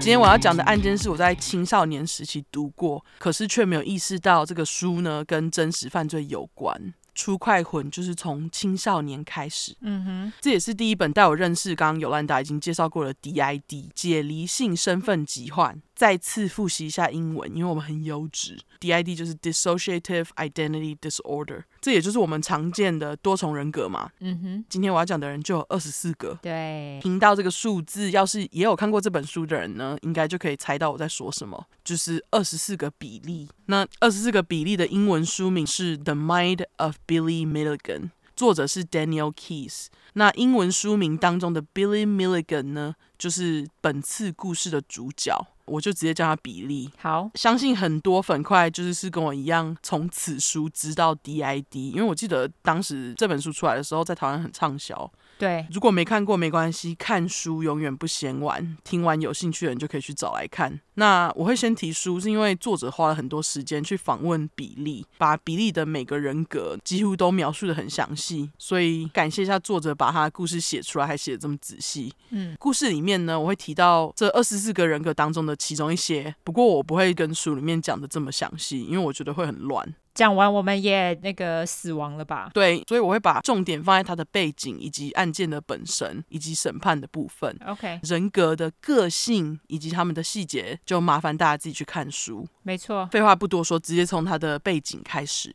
比利是在佛州，就是你们的州迈阿密出生。没错，在一个佛州人。比利的生日是一九五五年二月十四号，浪漫的情人节。水瓶座再加一 A，我跟你说，水瓶座打败摩羯座了。现在第二，Yeah! 感谢水瓶座。对，感谢水瓶座。虽然比利是在佛州出生，可是比利妈 Dorsey Sands，她是来自俄亥俄州的 Circleville。嗯哼，比利妈就是在这个小镇出生长大，而且还在这里结了婚。不过，比利妈的第一段婚姻并不长久，她结了一阵子就离婚了。接着他才搬到很多人很爱搬去的热热佛州当歌手。Uh huh. 我猜他应该是在那种呃餐厅之类的驻唱，我也不知道。不过他就是在佛州就认识了一个比他大十六岁的喜剧演员 John Morrison，也就是比利的亲生老辈。那比利的原名其实是 William Stanley Morrison，姓氏中的 Morrison 就是跟爸爸姓，等一下才会变成 Milligan。William 的小名就是 Billy，所以大家都叫他 Billy。OK，比利是爸妈生的小孩三个当中中间的那一个，哥哥叫做 Jim，妹妹叫 Kathy。我没有说夫妻俩，而叫他们爸妈，是因为比利爸妈他们两个虽然一起生了小孩，可他们并没有结婚。哦，oh. 这也是因为比利爸当时其实是已婚状态，比利妈是小三。不过有可能就是他结婚，然后他其实也已经跟他老婆分开了，可是没有离婚。对，因为美国人有时候就。就觉得离婚很麻烦，他们就不会去离，就装死。对，也许是这样啦。嗯哼，我不清楚他就是到底跟另外一个妻子之间的状况是怎样，到底有没有小孩啊，有没有在一起。不过我想说，毕竟是两个家庭，金钱开销应该不少。更何况比利在出生一个多月左右，就在当年的三月二十二号，大概一个月八天，就因为不明原因一直呕吐还有哭，被送到医院去。然后又是一笔钱嘛。嗯哼，比利爸就因为负担不起照顾两个家庭，四处借钱。可是他有时候借了钱，却拿去赌博或是喝酒。哦，我觉得应该就是那种赌一把就可以还债的心态。对。可是大家也知道，赌博赢的都嘛是赌场。没错。比利爸当然就越欠越多债，那他就因为欠了很多钱，变得很忧郁，酒也就越喝越多，直接变酒鬼。就在这样的恶性循环之下呢，一九五八年的十月，比利爸被比利妈发现他喝倒在桌上，地上放着他喝剩不到半瓶的威士忌。以及一瓶就是原本装着安眠药，但是已经空掉的瓶子。嗯，比利爸就被比利妈紧急送医了嘛。从现场的状况来看呢，比利爸应该是因为忧郁导致他去自杀，然后尾随这样。嗯，那虽然比利爸被医院救回来，可是死意非常坚定的他，还是在隔年一九五九年年初一月十七号就以一氧化碳中毒自杀。这时候比利才不到四岁。哦，OK，对，他人生就是从一开始就是有些问题。对，比利妈虽然没有和比利爸结婚，但还是因为这样变成得自己照顾小孩，就是变成单亲妈妈这样。也许是因为负担不了在迈阿密的开销，比利妈就在隔年一九六零带着三个小孩回到位于俄亥俄州的家乡。一回家乡，比利妈几乎就是马上吃了回头草，跟那个前夫 Dick Jonas 再婚。我就不给他名字了，因为这段二次尝试的婚姻呢，就是在一年多后就结束了。哦、oh，OK，你们就记得他是前夫就对了，永远的前夫，结了两次婚还是前夫。没错，一九六二年，比利妈遇见了大他两岁，一样也才经历离婚的一个离婚达人 Charmer Milligan。刚经历过第四次离婚，离婚达人不是叫假的，就跟前几集的那个刘丽有得拼。那除了谐音以外，因为他等一下很快就要扎到有剩，所以我就叫他扎莫，好，就 Charmer。好，对，一九六三年十月二十七号，比利妈三次结婚。就跟扎莫结婚，嗯，成为他的第五任老婆。一家人就在婚后搬到位于隔壁镇的 Lancaster。搬家之后呢，也是比利噩梦的开始。因为要是比利在二十四个比利当中，书里面讲的是真的的话，扎莫在搬家隔年就强暴了九岁的比利，也就是鸡奸他啦。啊。Colin 对，优质复习基间 Sodomize，S O D O M I Z E。好，对，扎莫除了强暴他之外，他还会把比利的手指头或是脚趾头吊起来虐待他。更鸡掰的是，扎莫甚至还活埋过比利，来达成就是恐吓他的作用，就跟他说不准把我对你做的事情说出去哦。哦，有够可怜，真的。扎莫其实对比利妈还有其他比利的兄妹也不太好，就对了。嗯，那比利就因为被扎莫虐待嘛，身体就产生了极端的防卫机制，进入了 DID 的分离状态。不一样的人格呢就被比利创造出来保护他。那扎莫虽然后来矢口否认他对比利的虐待，不过这段记忆在比利后来和精神科医生多次看诊的病历报告里面就有被记录下来。好几位精神科医生都相信比利是因为扎莫的虐待，才导致他在九岁左右就 DID 状况变得严重这样子。嗯，不过根据书《二十四个比利》的作者表示呢，比利在最早期创造出来的三个人格是发生在他五岁的时候。嗯，也就是比利妈从佛州搬回家乡那年，那这三个人格的名字是 Christine、Sean 跟 No Name Boy，就是无名男孩。嗯，这边我只会介绍第一个，就是 Christine，因为 Christine 是第一个被比利创造出来的人格，她是一个非常聪明的英国小女孩，三岁，喜欢花跟蝴蝶。Christine 她有三十块圣经中毒的鲁小提过的失毒症，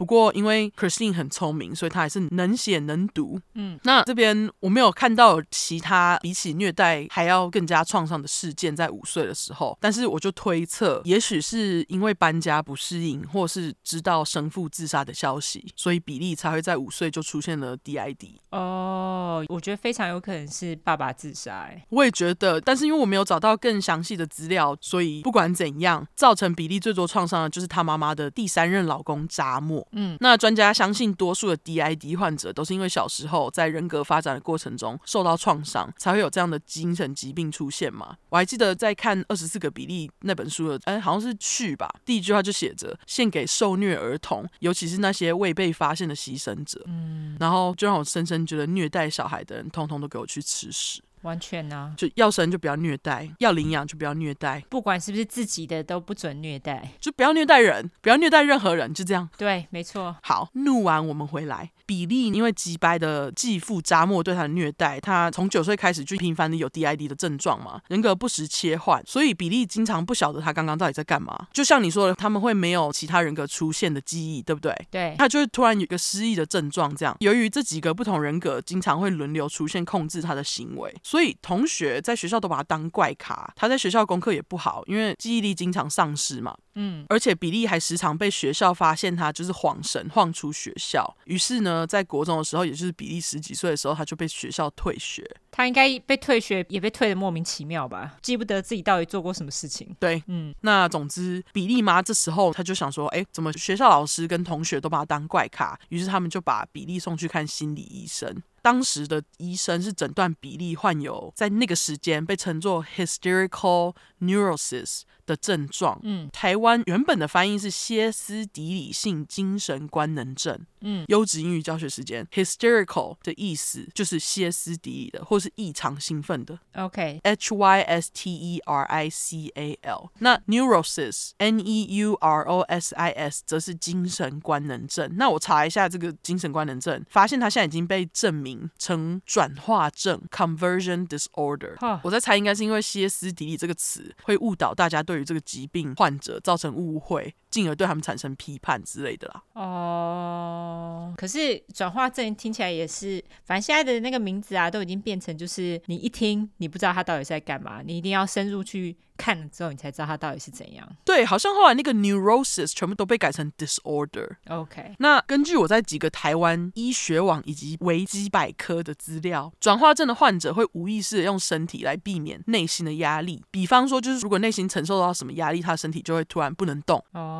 暂时性轻微瘫痪这样，甚至是看不见、听不到、感觉丧失之类的。哦，你知道那个什么？呃，我们今天早上我们刚刚看的文章有，对，就是我们今天看的那个文章，就在讲说这个奥运一开始是由那个 Mikiko 对。这位日本女性设计师，本来是她来弄的。主导。来主导，嗯、对，然后后来因为被尔男佐佐木宏给搞下来了，然后后来那个 Mikiko 她可能就是因为压力很大，她后来就失聪了，就是这样子的感觉，对不对？对，因为压力造成的那个瞬间失聪。对不对？没错，还有就是，好像有的时候有人也会因为压力，脸部会暂时瘫痪，可能一半瘫痪。那个我听过很多，台湾蛮多人有这样的症状。我在猜那个会不会就是转化症？呃，因为我们不是专业的，对，这些都是网络资料，所以要是有讲错，欢迎专业粉快来纠错或补充。对，没错，对。先感谢你们哈。回到故事，那比利接着就被同一个医生建议他待在精神医院附设的儿童部门做治疗。一九七零年，十五岁的比利就进了精神科医院待了三个月，就是从三月到六月就出来了。据说是因为他在医院的行为对于医院来讲破坏性太强，就被踢出来了。具体是什么我也不知道。OK，总之比利出院之后呢，他就回到高中继续就读。同时间，比利还找了一些小零工，但是却都因为他的 DID 症状。工作一下子就没了，因为他就时常心不在焉嘛。哦，就是突然转化人格啊。对，就时常变了一个人，大家就想说安迪血泪。嗯，根据书里面表示，十六岁的比利曾经试图自杀过。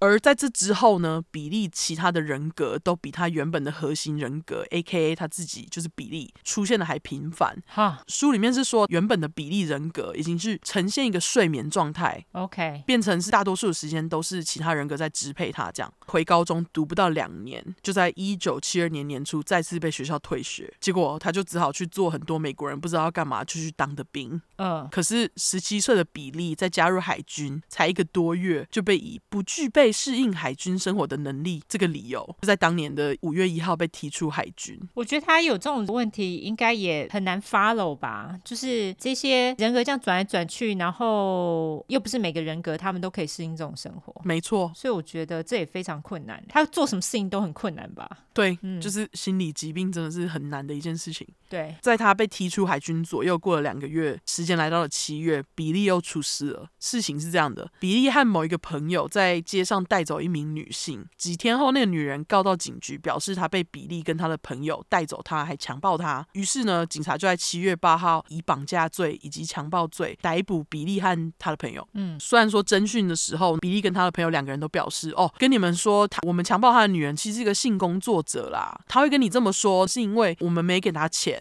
他才不爽，要搞我们，因为比利根本没有跟性工作者上床。那他们干嘛不给人家钱呢？啊？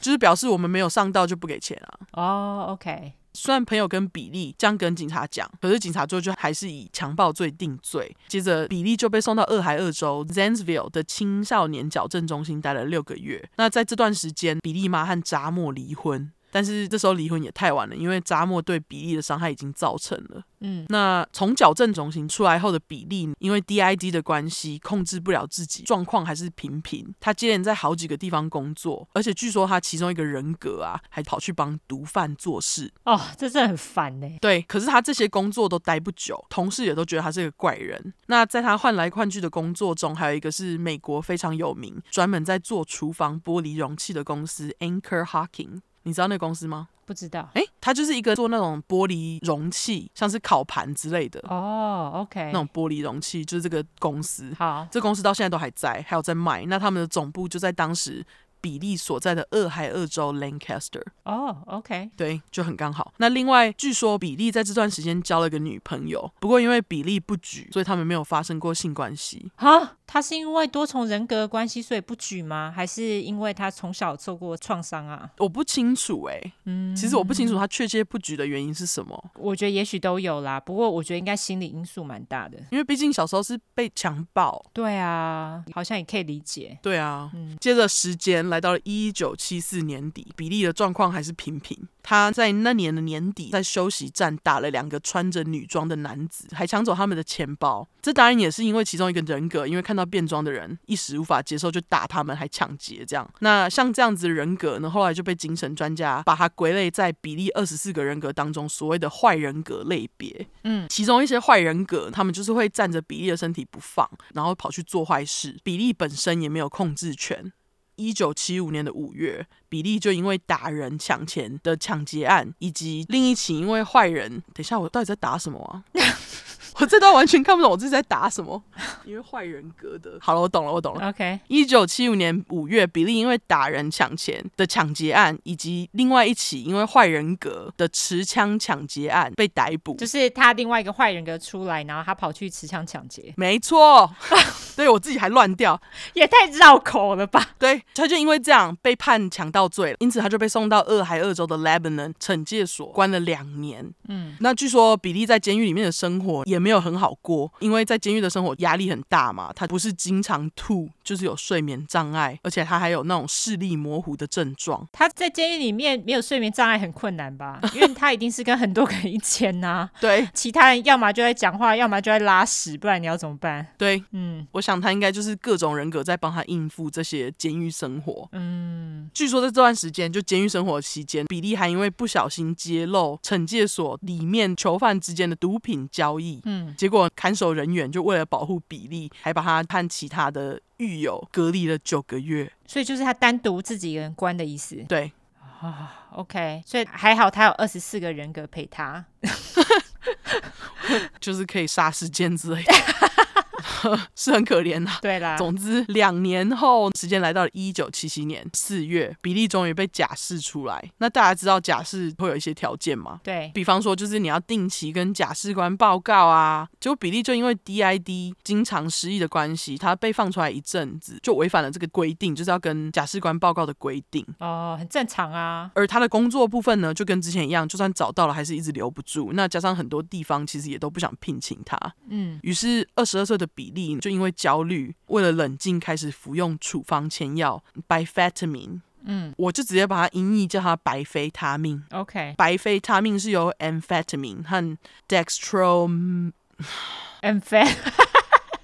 dextroamphetamine 组成。好，对，就是代表它有两种活性化合物啦。那这个 biphetamine 的名字就是这么来的。OK，bi 就是有没有两个？就两个的意思。对，嗯、像 bisexual 就是那个叫做什么呢？双性恋。对。就是这个没错，举例的真好。嗯，白非他命是一种用来治疗 ADD 多动症以及 ADHD 注意力不足及过动症的药。不过它算是处方前药里面非常容易上瘾的药，因为毕竟有安非他命的那个化合物嘛。对，因为都已经叫做 amphetamine 了。对啊，嗯，而且有时候比利还会搭配烈酒，像是琴酒或是伏特加之类一起服用这样子的药哦。嗯，处方前药配酒听起来是不是就很不妙？对，我相信这组合。也多少影响了比利的人格们，因为二十二岁的比利，他在被假释出来才六个多月左右，就在当年的十月，开始在当地的大学连续翻下了三起强暴案。哈，对，从一个受害者的角色变成了加害者。OK，这也是比利的坏人格。十九岁的女同志 Adelina 因为希望被爱而搞出来的。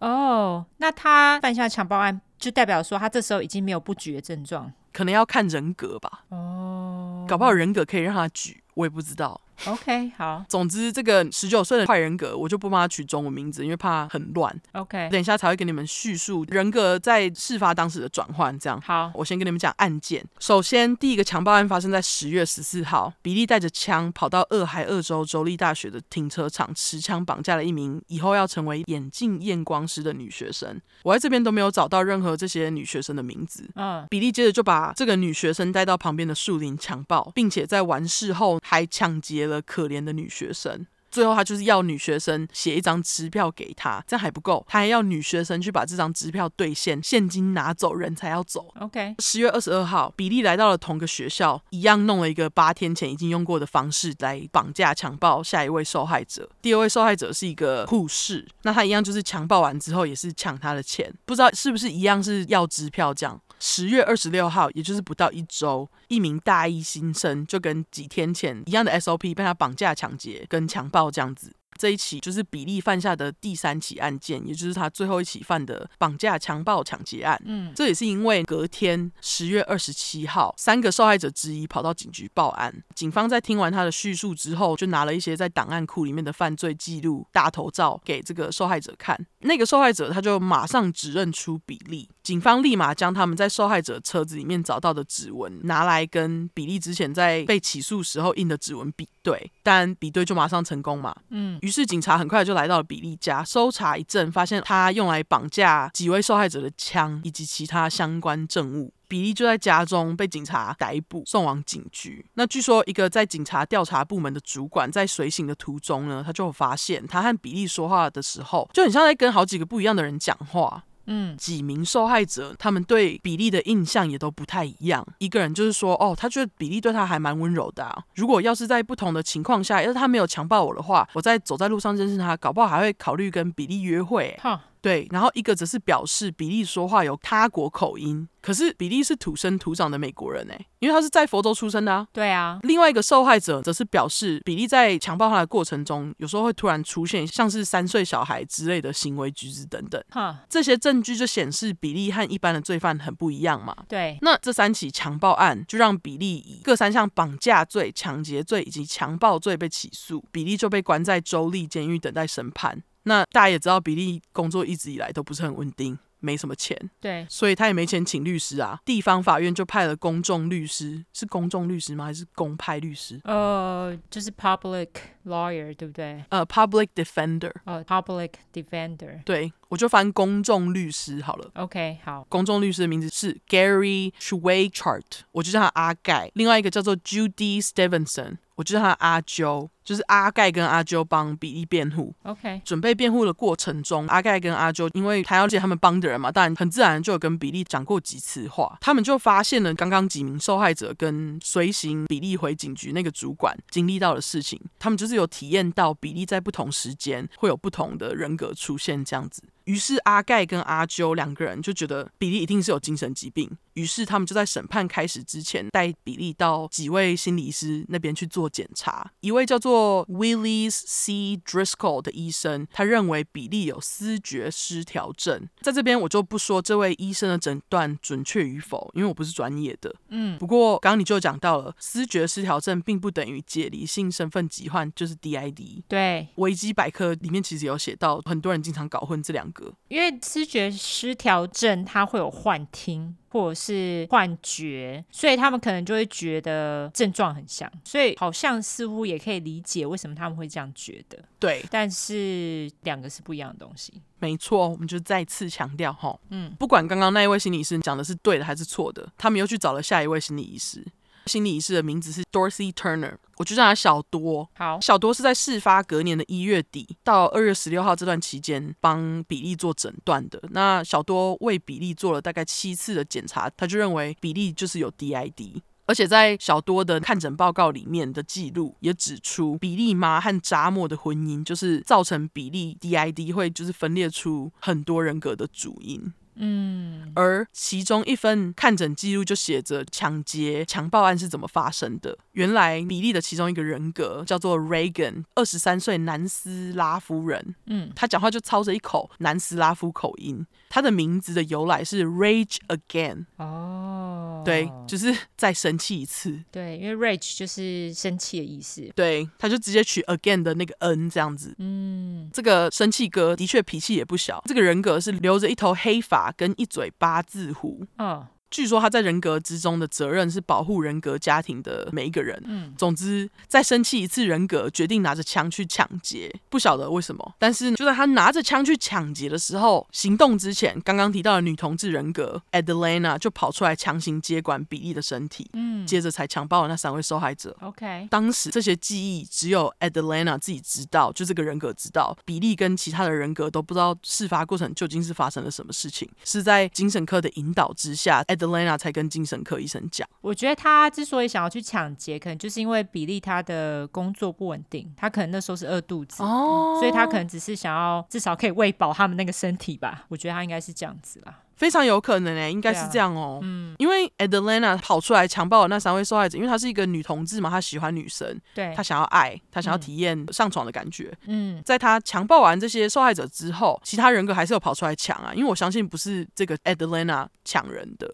嗯，抢人？对你说抢劫吗？对，因为他们就是在强暴这些女生之后，还会要求他们哦，你写支票给我之类的。所以我觉得是像你推测的，他们就是需要钱，然后才去做抢劫的，就是为了要照顾这整个身体。没错，非常合理。那因为有了这些诊断以及看诊报告，公众律师阿盖跟阿舅决定帮比利提出 reason of insanity，就是精神失常的辩护，希望可以让比利被判无罪。嗯，他们跟法庭上开的条件是说，如果判他无罪的话，比利会去医院待到心理医师认为他症状 OK 了才会出院。嗯，开庭之前，阿盖跟阿舅就带着刚刚讲的那个看诊报告来到检察官办公室，跟他们说他们要争辩的内容，也就是 Adelina 突然跑出来强暴人家的事情啊，还有那个再生气一次人格想要抢劫的事情。OK，一开始助理检察官 Terry Sherman 还想说，这两个律师是在开玩笑吗？什么叫做比利突然变成一个叫做 Reagan 的南斯拉夫人？嗯，虽然这检察官一开始铁齿，不过在一九七八年三月十号那天，检方跟辩方律师以及法官一起和比利见了一个面。那铁齿检察官和他的同事 Bernard Yavich 在见过比利，两个人都双双表示 DID is real。比利真的有好几个人格呢，就有发现比利说话习惯跟腔调会变，坐姿也会变，表示 I'm a believer。嗯哼，这这我乱想的啦，意思就是眼见为凭。嗯，不过因为法官见了比利一面，法官就认为比利的精神状况还无法接受审判。嗯，于是，在两天后，比利就被送到一样也在俄亥俄州的哈丁医院 （Harding Hospital） 给 George Harding 哈丁博士做心理治疗以及一些检查。嗯，哈丁就跟刚刚。提到的那个心理学家小多一样认为比利的症状就是 DID，而且他就是有发现比利的十个人格。我会讲其中几个，像是二十四岁戴眼镜的英国人 Arthur，他有着很正派又很正直的个性。嗯，另外一个人格像是十三岁的 Christopher，就是第一个产生人格 Christine 的哥哥，他也是一样有英国腔，会吹口琴，个性很温和，不过很容易不安。David 则是八岁的红发小男生。那他对于比利来说，这个人格呢，就是在比利的体内承受其他人格的痛苦，或是任何时候比利有什么很痛苦的状况出现，David 就会跑出来。OK，反正他就是一个抗压人格就对了。没错，而且他就是有高度的理解力。不过 David 这个人格呢，他无法长期集中注意力，大多时间他都是注意力很模糊。这样，我在猜，可能因为跟他的人格设定有关，因为他就是主要是在承受痛苦的。嗯，注意力太集中，可能承受痛苦会更痛苦，这我的推测啦。OK，另外一个人格呢，是一个十八岁会抽烟的 Alan，他也是所有人格当中唯一的右撇子。也就是说，比利的二十四个人格当中，只有一个人是右撇子，其他全部都是左撇子。哈。OK，除了身为左撇子，我觉得这件事情很神奇之外，我还觉得就是你刚刚不是说你的那个只有一个是左撇子，其他全部都是右撇子吗？对，好像只有大哈本身他是左撇子，然后其他人格都是右撇子。对，这边比利是他自己是左撇子，可是他其中一个人格是右撇子，这真的很神奇。对。那总之，比利就被送到医院了嘛。他在接受治疗几个月之后，就在十月六号那天正式被法院认同，他有稳定到可以接受审判这样子。嗯，在这边小八卦一下，法院当时是给了哈丁医生两千五百美金，当做他这几个月诊断以及治疗鼻翼的费用，大概是现在的一万四百美金左右，也是三十万台币。嗯，不少呢。对啊，不过哈丁整个就是狮子大开口，据说他和法院申请了将近九千美金。哈，不过他要钱失败，所以就只拿到两千五。OK，对，八卦回来，回到审判。虽然说种种证据都表示比利的肉身犯下了这些罪行，可是本人对于这些犯罪本身并没有意识。那庭上阿盖跟阿啾就陈出了比利因为小时候被继父强暴，受到强烈的精神创伤所产生的 DID 的证据，这样子。虽然说扎莫当时矢口否认那呜，不过上述专家提供了看诊报告，加上比利兄妹的证词，审判在经历快两个月，就在一九七八年的十二月四号那天，比利就被以 reason of insanity 被判无罪，法官就要求他要去医院做治疗。OK，这也是在美国史上第一起因为 DID 被判无罪的案件。OK，那接着比利就得去精神病院接受治疗嘛。嗯，可是比利的精神病院治疗之旅是非常的辗转的，因为在第一间医院的时候，心理医生 David Call，我就叫他老考。嗯，老考除了发现哈丁刚刚诊断出来的十个人格以外，他还发现比利身上还有另外十四个。于是老考就决定尝试看他能不能整合比利的人格来当做治疗这样子。嗯，不过比利的二十四个人格当中，其实有一个叫做 Teacher，就是老师的人格。并不会像其他人格一样要把比利的人格推开，占有他的身体这样子。而且老师这个人格还会跟其他人格对话，就要他们不要干坏事之类的，然后跟他们说，让他们知道比利的身体现在是属于他的。嗯，那老考在发现老师这个角色之后，他就把这个角色介绍给比利。结果比利就在听到老师的声音之后，就是他听录音。嗯，比利从那时候他才知道啊，有老师的存在。自从比利知道，他告诉医生说，这是他从五岁到二十三岁以来呢第一次感觉。自己像是完整的。呃，他是现在是二十三岁吗？对，就是在这里做治疗的时候。OK。同时间开头讲到的作者 Daniel Keyes，他就开始采访比利。嗯，一九八一年，二十四个比利就出版了。那因为这个故事，我才意识到，天啊，原来二十四个比利是在我出生之前就已经出版的书哎。哦，对啊，不过他是很后来才在台湾，就是很后来才翻成中文的。对，台湾在很后面才有一阵阵红这样子。对，嗯，但是我就觉得，就是哦，真实犯罪真的是。不限年代都会让你觉得很神奇，没错，就是要推下出快。嗯、我们回到比利老师人格出现不久之后，老考就觉得，哎，比利的状态实在是好了非常多，哎、嗯，他就觉得说，比利如果想要离开医院出去外面踏青一下，有什么关系？嗯，只要能对他的精神状况稳定能有帮助都好啊。嗯，结果就因为老考的放任，这件事情就被报纸爆出来。舆论就纷纷挞伐这件事情，就说：“哎、欸，你们怎么不可以放一个这个 DID 的人出来啊？这样他会不会就是又跑去强暴人之类的？”啊、嗯，这些舆论就导致比利的同整人格老师在这些压力之下跟他说拜拜。是哦，对，他就退下去了。那其他人格又回来了嘛？嗯，比利后来就被送到那个州立刑事精神病院以及其他精神病院当中徘徊。他就这样辗转了好几年，嗯，接着在一九八八年，大约是比利在医院治疗了十年左右，心理医师认为比利的人格同诊的状况还不错，于是就在一九九一年的八月一号，也就是三年后，他们就正式让比利出院，比利就搬到了加州。OK，据说他搬到加州是为了做一部关于自己的影片。就自己的故事，不过后来没做成。嗯，一九九六年，俄亥俄州政府就把比利告上法庭，表示你那个二十四个比利，就是那个作者写的《二十四个比利》这本书大卖，那个版税分一点给我们哦。他为什么要告比利，不是告那个作者啊？我觉得可能比利有分到一些版税吧，我也不知道。OK，他们就表示说，我们在你这十几年之间，可是花了就是四十五万美金才把你治好的呢。哈，最后俄亥俄州政府就在这次的官司收到了他们要求的大约四分之一的钱，就是十二万美金。哈，他们。蛮急掰的，我觉得 硬要钱啊！对啊，真的有个急掰哎！政府可能当年很穷吧，我也不知道哎。可是你有必要去对一个有心理疾病，而且很显然他非常需要这笔钱的人来做诉讼吗？我觉得真的没必要哎。而且你政府你拿到钱方式有很多啊，你为什么要对这一个人？我觉得实在是太急掰了。对，我也觉得很急掰。而且更急掰的是，就因为这件事情啊，当年年底比利就申请破产保护。哈。对，可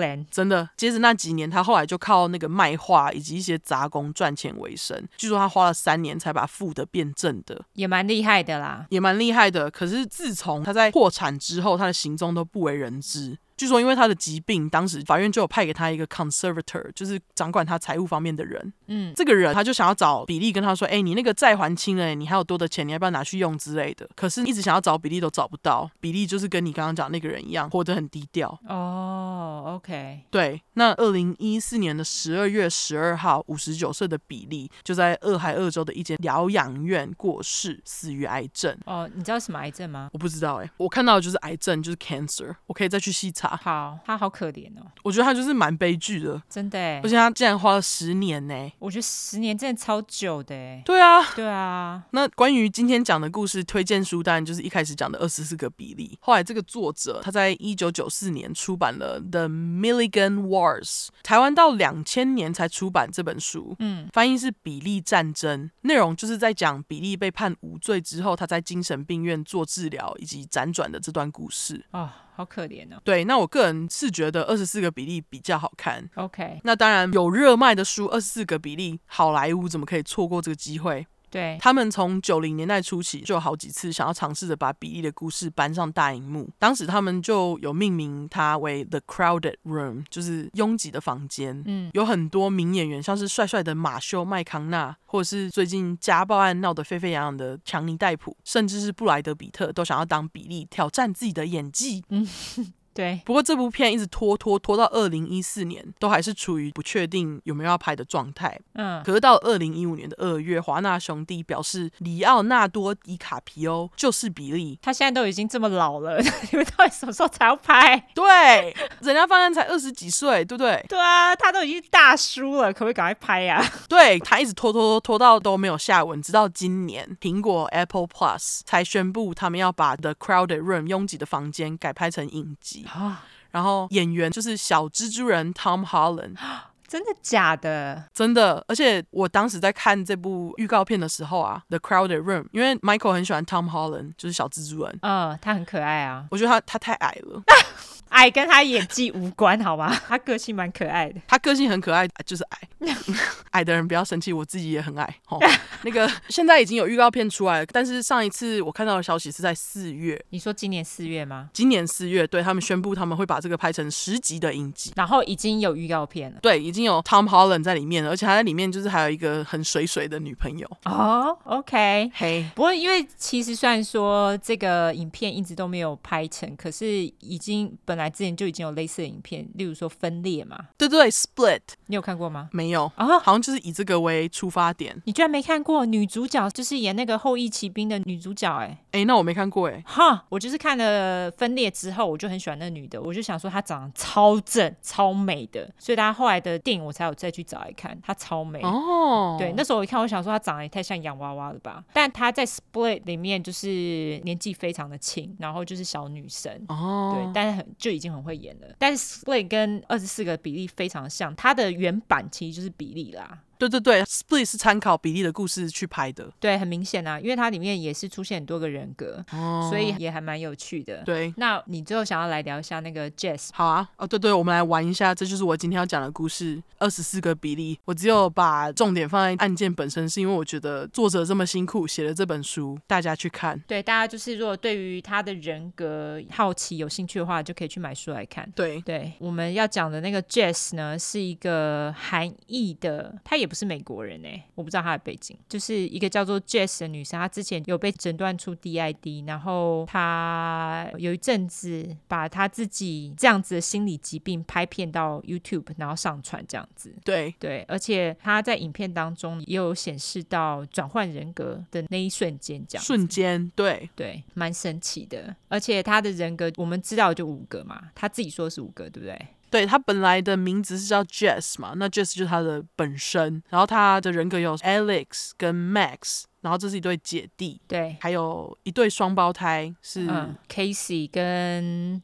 Queen 对对，然后他们还有一个叫做妈妈的角色，对不对？对，叫做 Jade。对，所以蛮神奇的。然后这些角色他们其实有跑出来自己录影片，而且最神奇的是，他之前那个 YouTube 频道是由那对姐弟经营的，并不是他自己本身的人格 Jazz 经营。对，所以这是非常神奇的一件事。而且我们还发现，就是那个影片啊，是人格当中的姐弟去剪接的。对，但是因为我后来上网查，他是二。零一八年的时候，那个账号不知道是卖掉还怎样，然后那个账号就没了。对，我们要讲我们是怎么发现的，因为我们在看目前在网络上的影片，然后它中间呢、啊，在这个 Jazz 讲话的时候，都会一直出现那种闪一下、闪一下的抖音影片。嗯，然后我就想说，这到底是怎样？我就问尤兰达说，为什么会这样啊？尤兰达就在 Reddit 上面找到 Jazz 的原本的 YouTube 账号被卖了。对，就是不知道为什么卖掉了。后来我们看到影片都是其他人去收集他之前影片。对对，然后他在那个收集影片当中，也有讲到他好像后来也有在做人。人格统合。就是 integration，对，但是现在就不知道他在哪，因为我尝试着想要去找他的社交软体，但是找不到。对，他好像也没有，他会不会改名啦？我不知道哎、欸，也许吧。对啊，或者就是账号被盗很伤。呃，对，他之前就是账号有被盗过，所以他那时候好像也是蛮难过的。对啊，总之他在那个里面，我觉得最神奇的是他有把他的每个人格都描述的非常详细，因为他基本上就是五个人格。他还说那五个人格他们是住在一个虚拟的房间里面。他还把那五个人格的长相描述出来。他还说，Jess 这个他自己本身人格跟。另外一个 Alex 是你刚刚说的 coexist 是不是？对，他们两个是共存的，就是说他们两个不管是哪一个人格出来，他们都知道彼此当时在做什么事情，说了哪些话。哦，对对对，对。可是就只有这两个人格，其他人格如果出现的话，他们其他人格都不知道他到底在做什么。我觉得很有趣的是，他们就准备一个笔记本，那个笔记本好像是 YouTube 专用，对不对？就是他们会把自己在。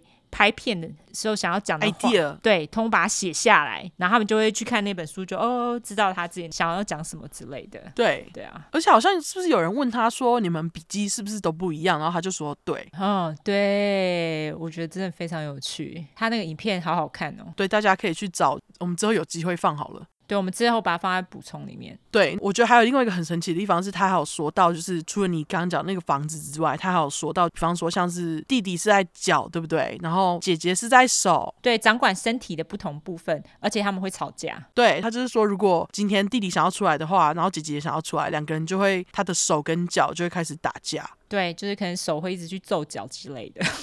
对，就是很神奇。对，就是还蛮有趣的一点，这样子。对，这集我们的主题就是 DID。对、哦、DID 真的实在是非常有趣的一个话题。而且他有一集，他是那个 Queen，就是双胞胎之一，好像是脾气比较火爆的 Queen 出现了。嘿，然后他就是回一些酸民的问题，他回的实在太爽，超凶。对，很凶，超爽。而且他在那里面有讲到，他说其实 DID 这个症状其实并没有那么不常见，就是这个心理疾病。病，他说大概百分之一吧，百分分之二的样子。哦，我就是一还二，对对，好像是一百个人当中有一个人有，你好像就是你做百分之一，所以其实好像没有这么不常见，只是知不知道他们自己有 DID 这样子而已。对，不过就是以普通来说，你会见到这样子的还是少数哎，就是你知道有这样子心理状况的人还是少数哎，非常少数。对啊，我们到时候再把这个放上我们的大块补充。没错。好，还有其他补充的吗？没了吧？我觉得就让专家们来帮我们补充，因为我们真的是业余。对。我们也不算业余，我们根本就是什么都不知道，我们只是上网看一下而已。我们是上网就是找很多资料来做整合，这样子，所以呃，讲错任何事情欢迎补充。对，那接下来，因为我们这次两个人故事都不是很长，然后现在又鬼月，所以我们就想说，最后来给大家一个鬼故事，怎么样？对，毕竟鬼门开嘛，就讲个鬼故事好了。对啊，那我们就来念一下听众的鬼故事。好，感谢这位听众把玩具社团公器私用宣传出快的林董。好，对，他提供了鬼故事，他讲说，今天凌晨热腾腾的，昨天小小失眠，本来都九点入睡的我，恍恍惚惚的拖到十一点。左右才睡着，很快的，我开始做梦，梦到了一个我抱着幼稚园表弟的梦。忽然间，我往后倒了下去，而我表弟变成了一个黑影，压在我的腹部。随之而来的是极大的重量，一个幼稚园孩童体型不可能的重量，并以极快的速度增加重量。还记得我国一时就读一所私立学校，而学校在国一强制要住校一年。那时有个同学长得像柯南里面的元太一模一样，又胖头又尖，根本御饭团头。OK，笑死。据说。说他体重有一百二十公斤，而面对未知体重的我们都很好奇，要他轮流压我们，哈，很 M 哎、欸，而且很鸡掰哎，干嘛？就是要人家去压你们是怎样？真的超 M。他说那个重量真的瞬间让我喘不过气来，而我现在正承受着差不多的痛苦，并且重量一直增加，一直增加。原本在腹部的压力蔓延到我的胸口，那压力让我感到非常非常不妙，因为痛苦而迷迷糊糊睁开眼睛，却发现无法动弹。我瞬间明白我又被压了，模模糊糊看着爬到胸口的黑影，努力让自己完全清醒过来。黑影四散飞散，我也。也隐约看到我床边的柜子，梦与现实两画面像是互相干扰一样，重叠消逝，重叠消逝。以上整个过程不会超过两秒，但我却好像又经历了一次悲惨国中时期一般。在某个瞬间，我突然从重量中挣扎了出来，没有什么泄了气的气球一样，就是突然所有的重量都不见了。我盯着床边柜子，确认着没有什么冷汗浸湿了背景，只有胸口压力瞬间舒缓的畅快。随后就像发生地震一样，我抓着手机跟我朋友说：“我又被压了，超酷！”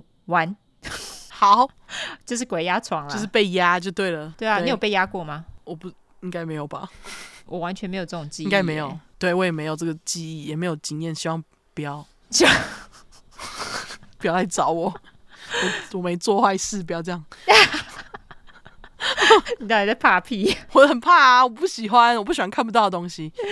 OK，好，那就感谢林董这次提供的鬼故事。对对，好啦，哇，我们这集真的比较短一点呢，也 OK，我们偶尔要轻松一下。这故事就这样啊，因为比利的故事其实除了书之外，在网络上找到的资料很少哎。哦，真的吗？因为主要都在书里面，可是书里面有介绍他的生平吗？书里面就是围绕在他的人格当中，然后就是会讲说哦，人格是在什么时候、什么状况下出来。我觉得就会了解他的生平比较多。对，我觉得很奇怪的是，就是网络上对于 DID 的资料，其实就像我这个 Zoom Man 大哈，我不知道为什么他的资料也超级少的，超少。而且我在网络上找到的那个新闻啊，他一直就是在重复一样的，呃，就是那种剪贴的概念，大家讲的事情都差不多。对，就是这样。对，你就会觉得很困扰，你就觉得干，我刚刚看了什么？不是一样的东西吗？对，就是我要细节，你不要再给我一样的东西。对，所以我不知道为什么关于这些细节很少。哎，那你之前不是说你有找到那个有两千五百个人格那个？对，那个资料有很多吗？我不知道哎。嗯，他的故事我们以后有机会再讲好了。对对，那个森林公园有讲过，暗黑森林公园。对，对他们有讲过。我觉得森林公园这是一个好博客名，森林暗黑森林公园呐。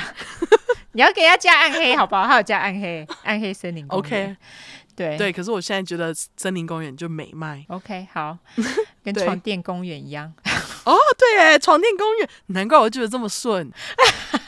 好啦好啦，哦对了，怎样？那个吉白狼袋子跟 T 恤，因为袋子我们其实是在前两周才从厂商那边收到，所以我正在赶工把它挤出来。对，没有收到的，你们就不好意思再担待一下，等等。我在这两个礼拜之内，我一定会把它寄出去。现在第三箱已经在回台湾了，现在就只剩第四箱而已。没错，对。因为寄送公司他一个礼拜只能寄一箱给我们的朋友，所以得分周寄。真的很抱歉，就是让大家久等了。没错，对。还有我们贴纸是不是这周会上？对，贴纸这礼拜会出，就欢迎大家去买。对，好，没错。好，我们接下来就来社交软体吧。好，我们的社交软体的话就是脸书跟 Instagram 出来的出十块的块，后面就是 True Crime T R U E C R I M E。如果你是想搜寻英文的话呢，就是两次 True Crime T R U E C R I M E T R U E C R I M E。好，那总之，如果喜欢我们的话，就欢迎你五星订阅加评论。那如果更喜欢我们的话，就抖内。我们没有一直要抖内哦，抖内要不要抖都随便你哦。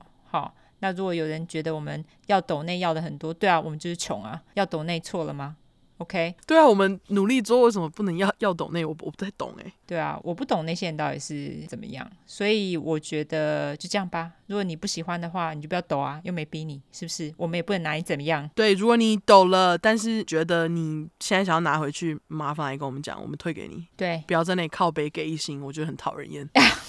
给了钱就不要请了，感恩。对，好，对，就这样子喽。好，大家拜拜，拜。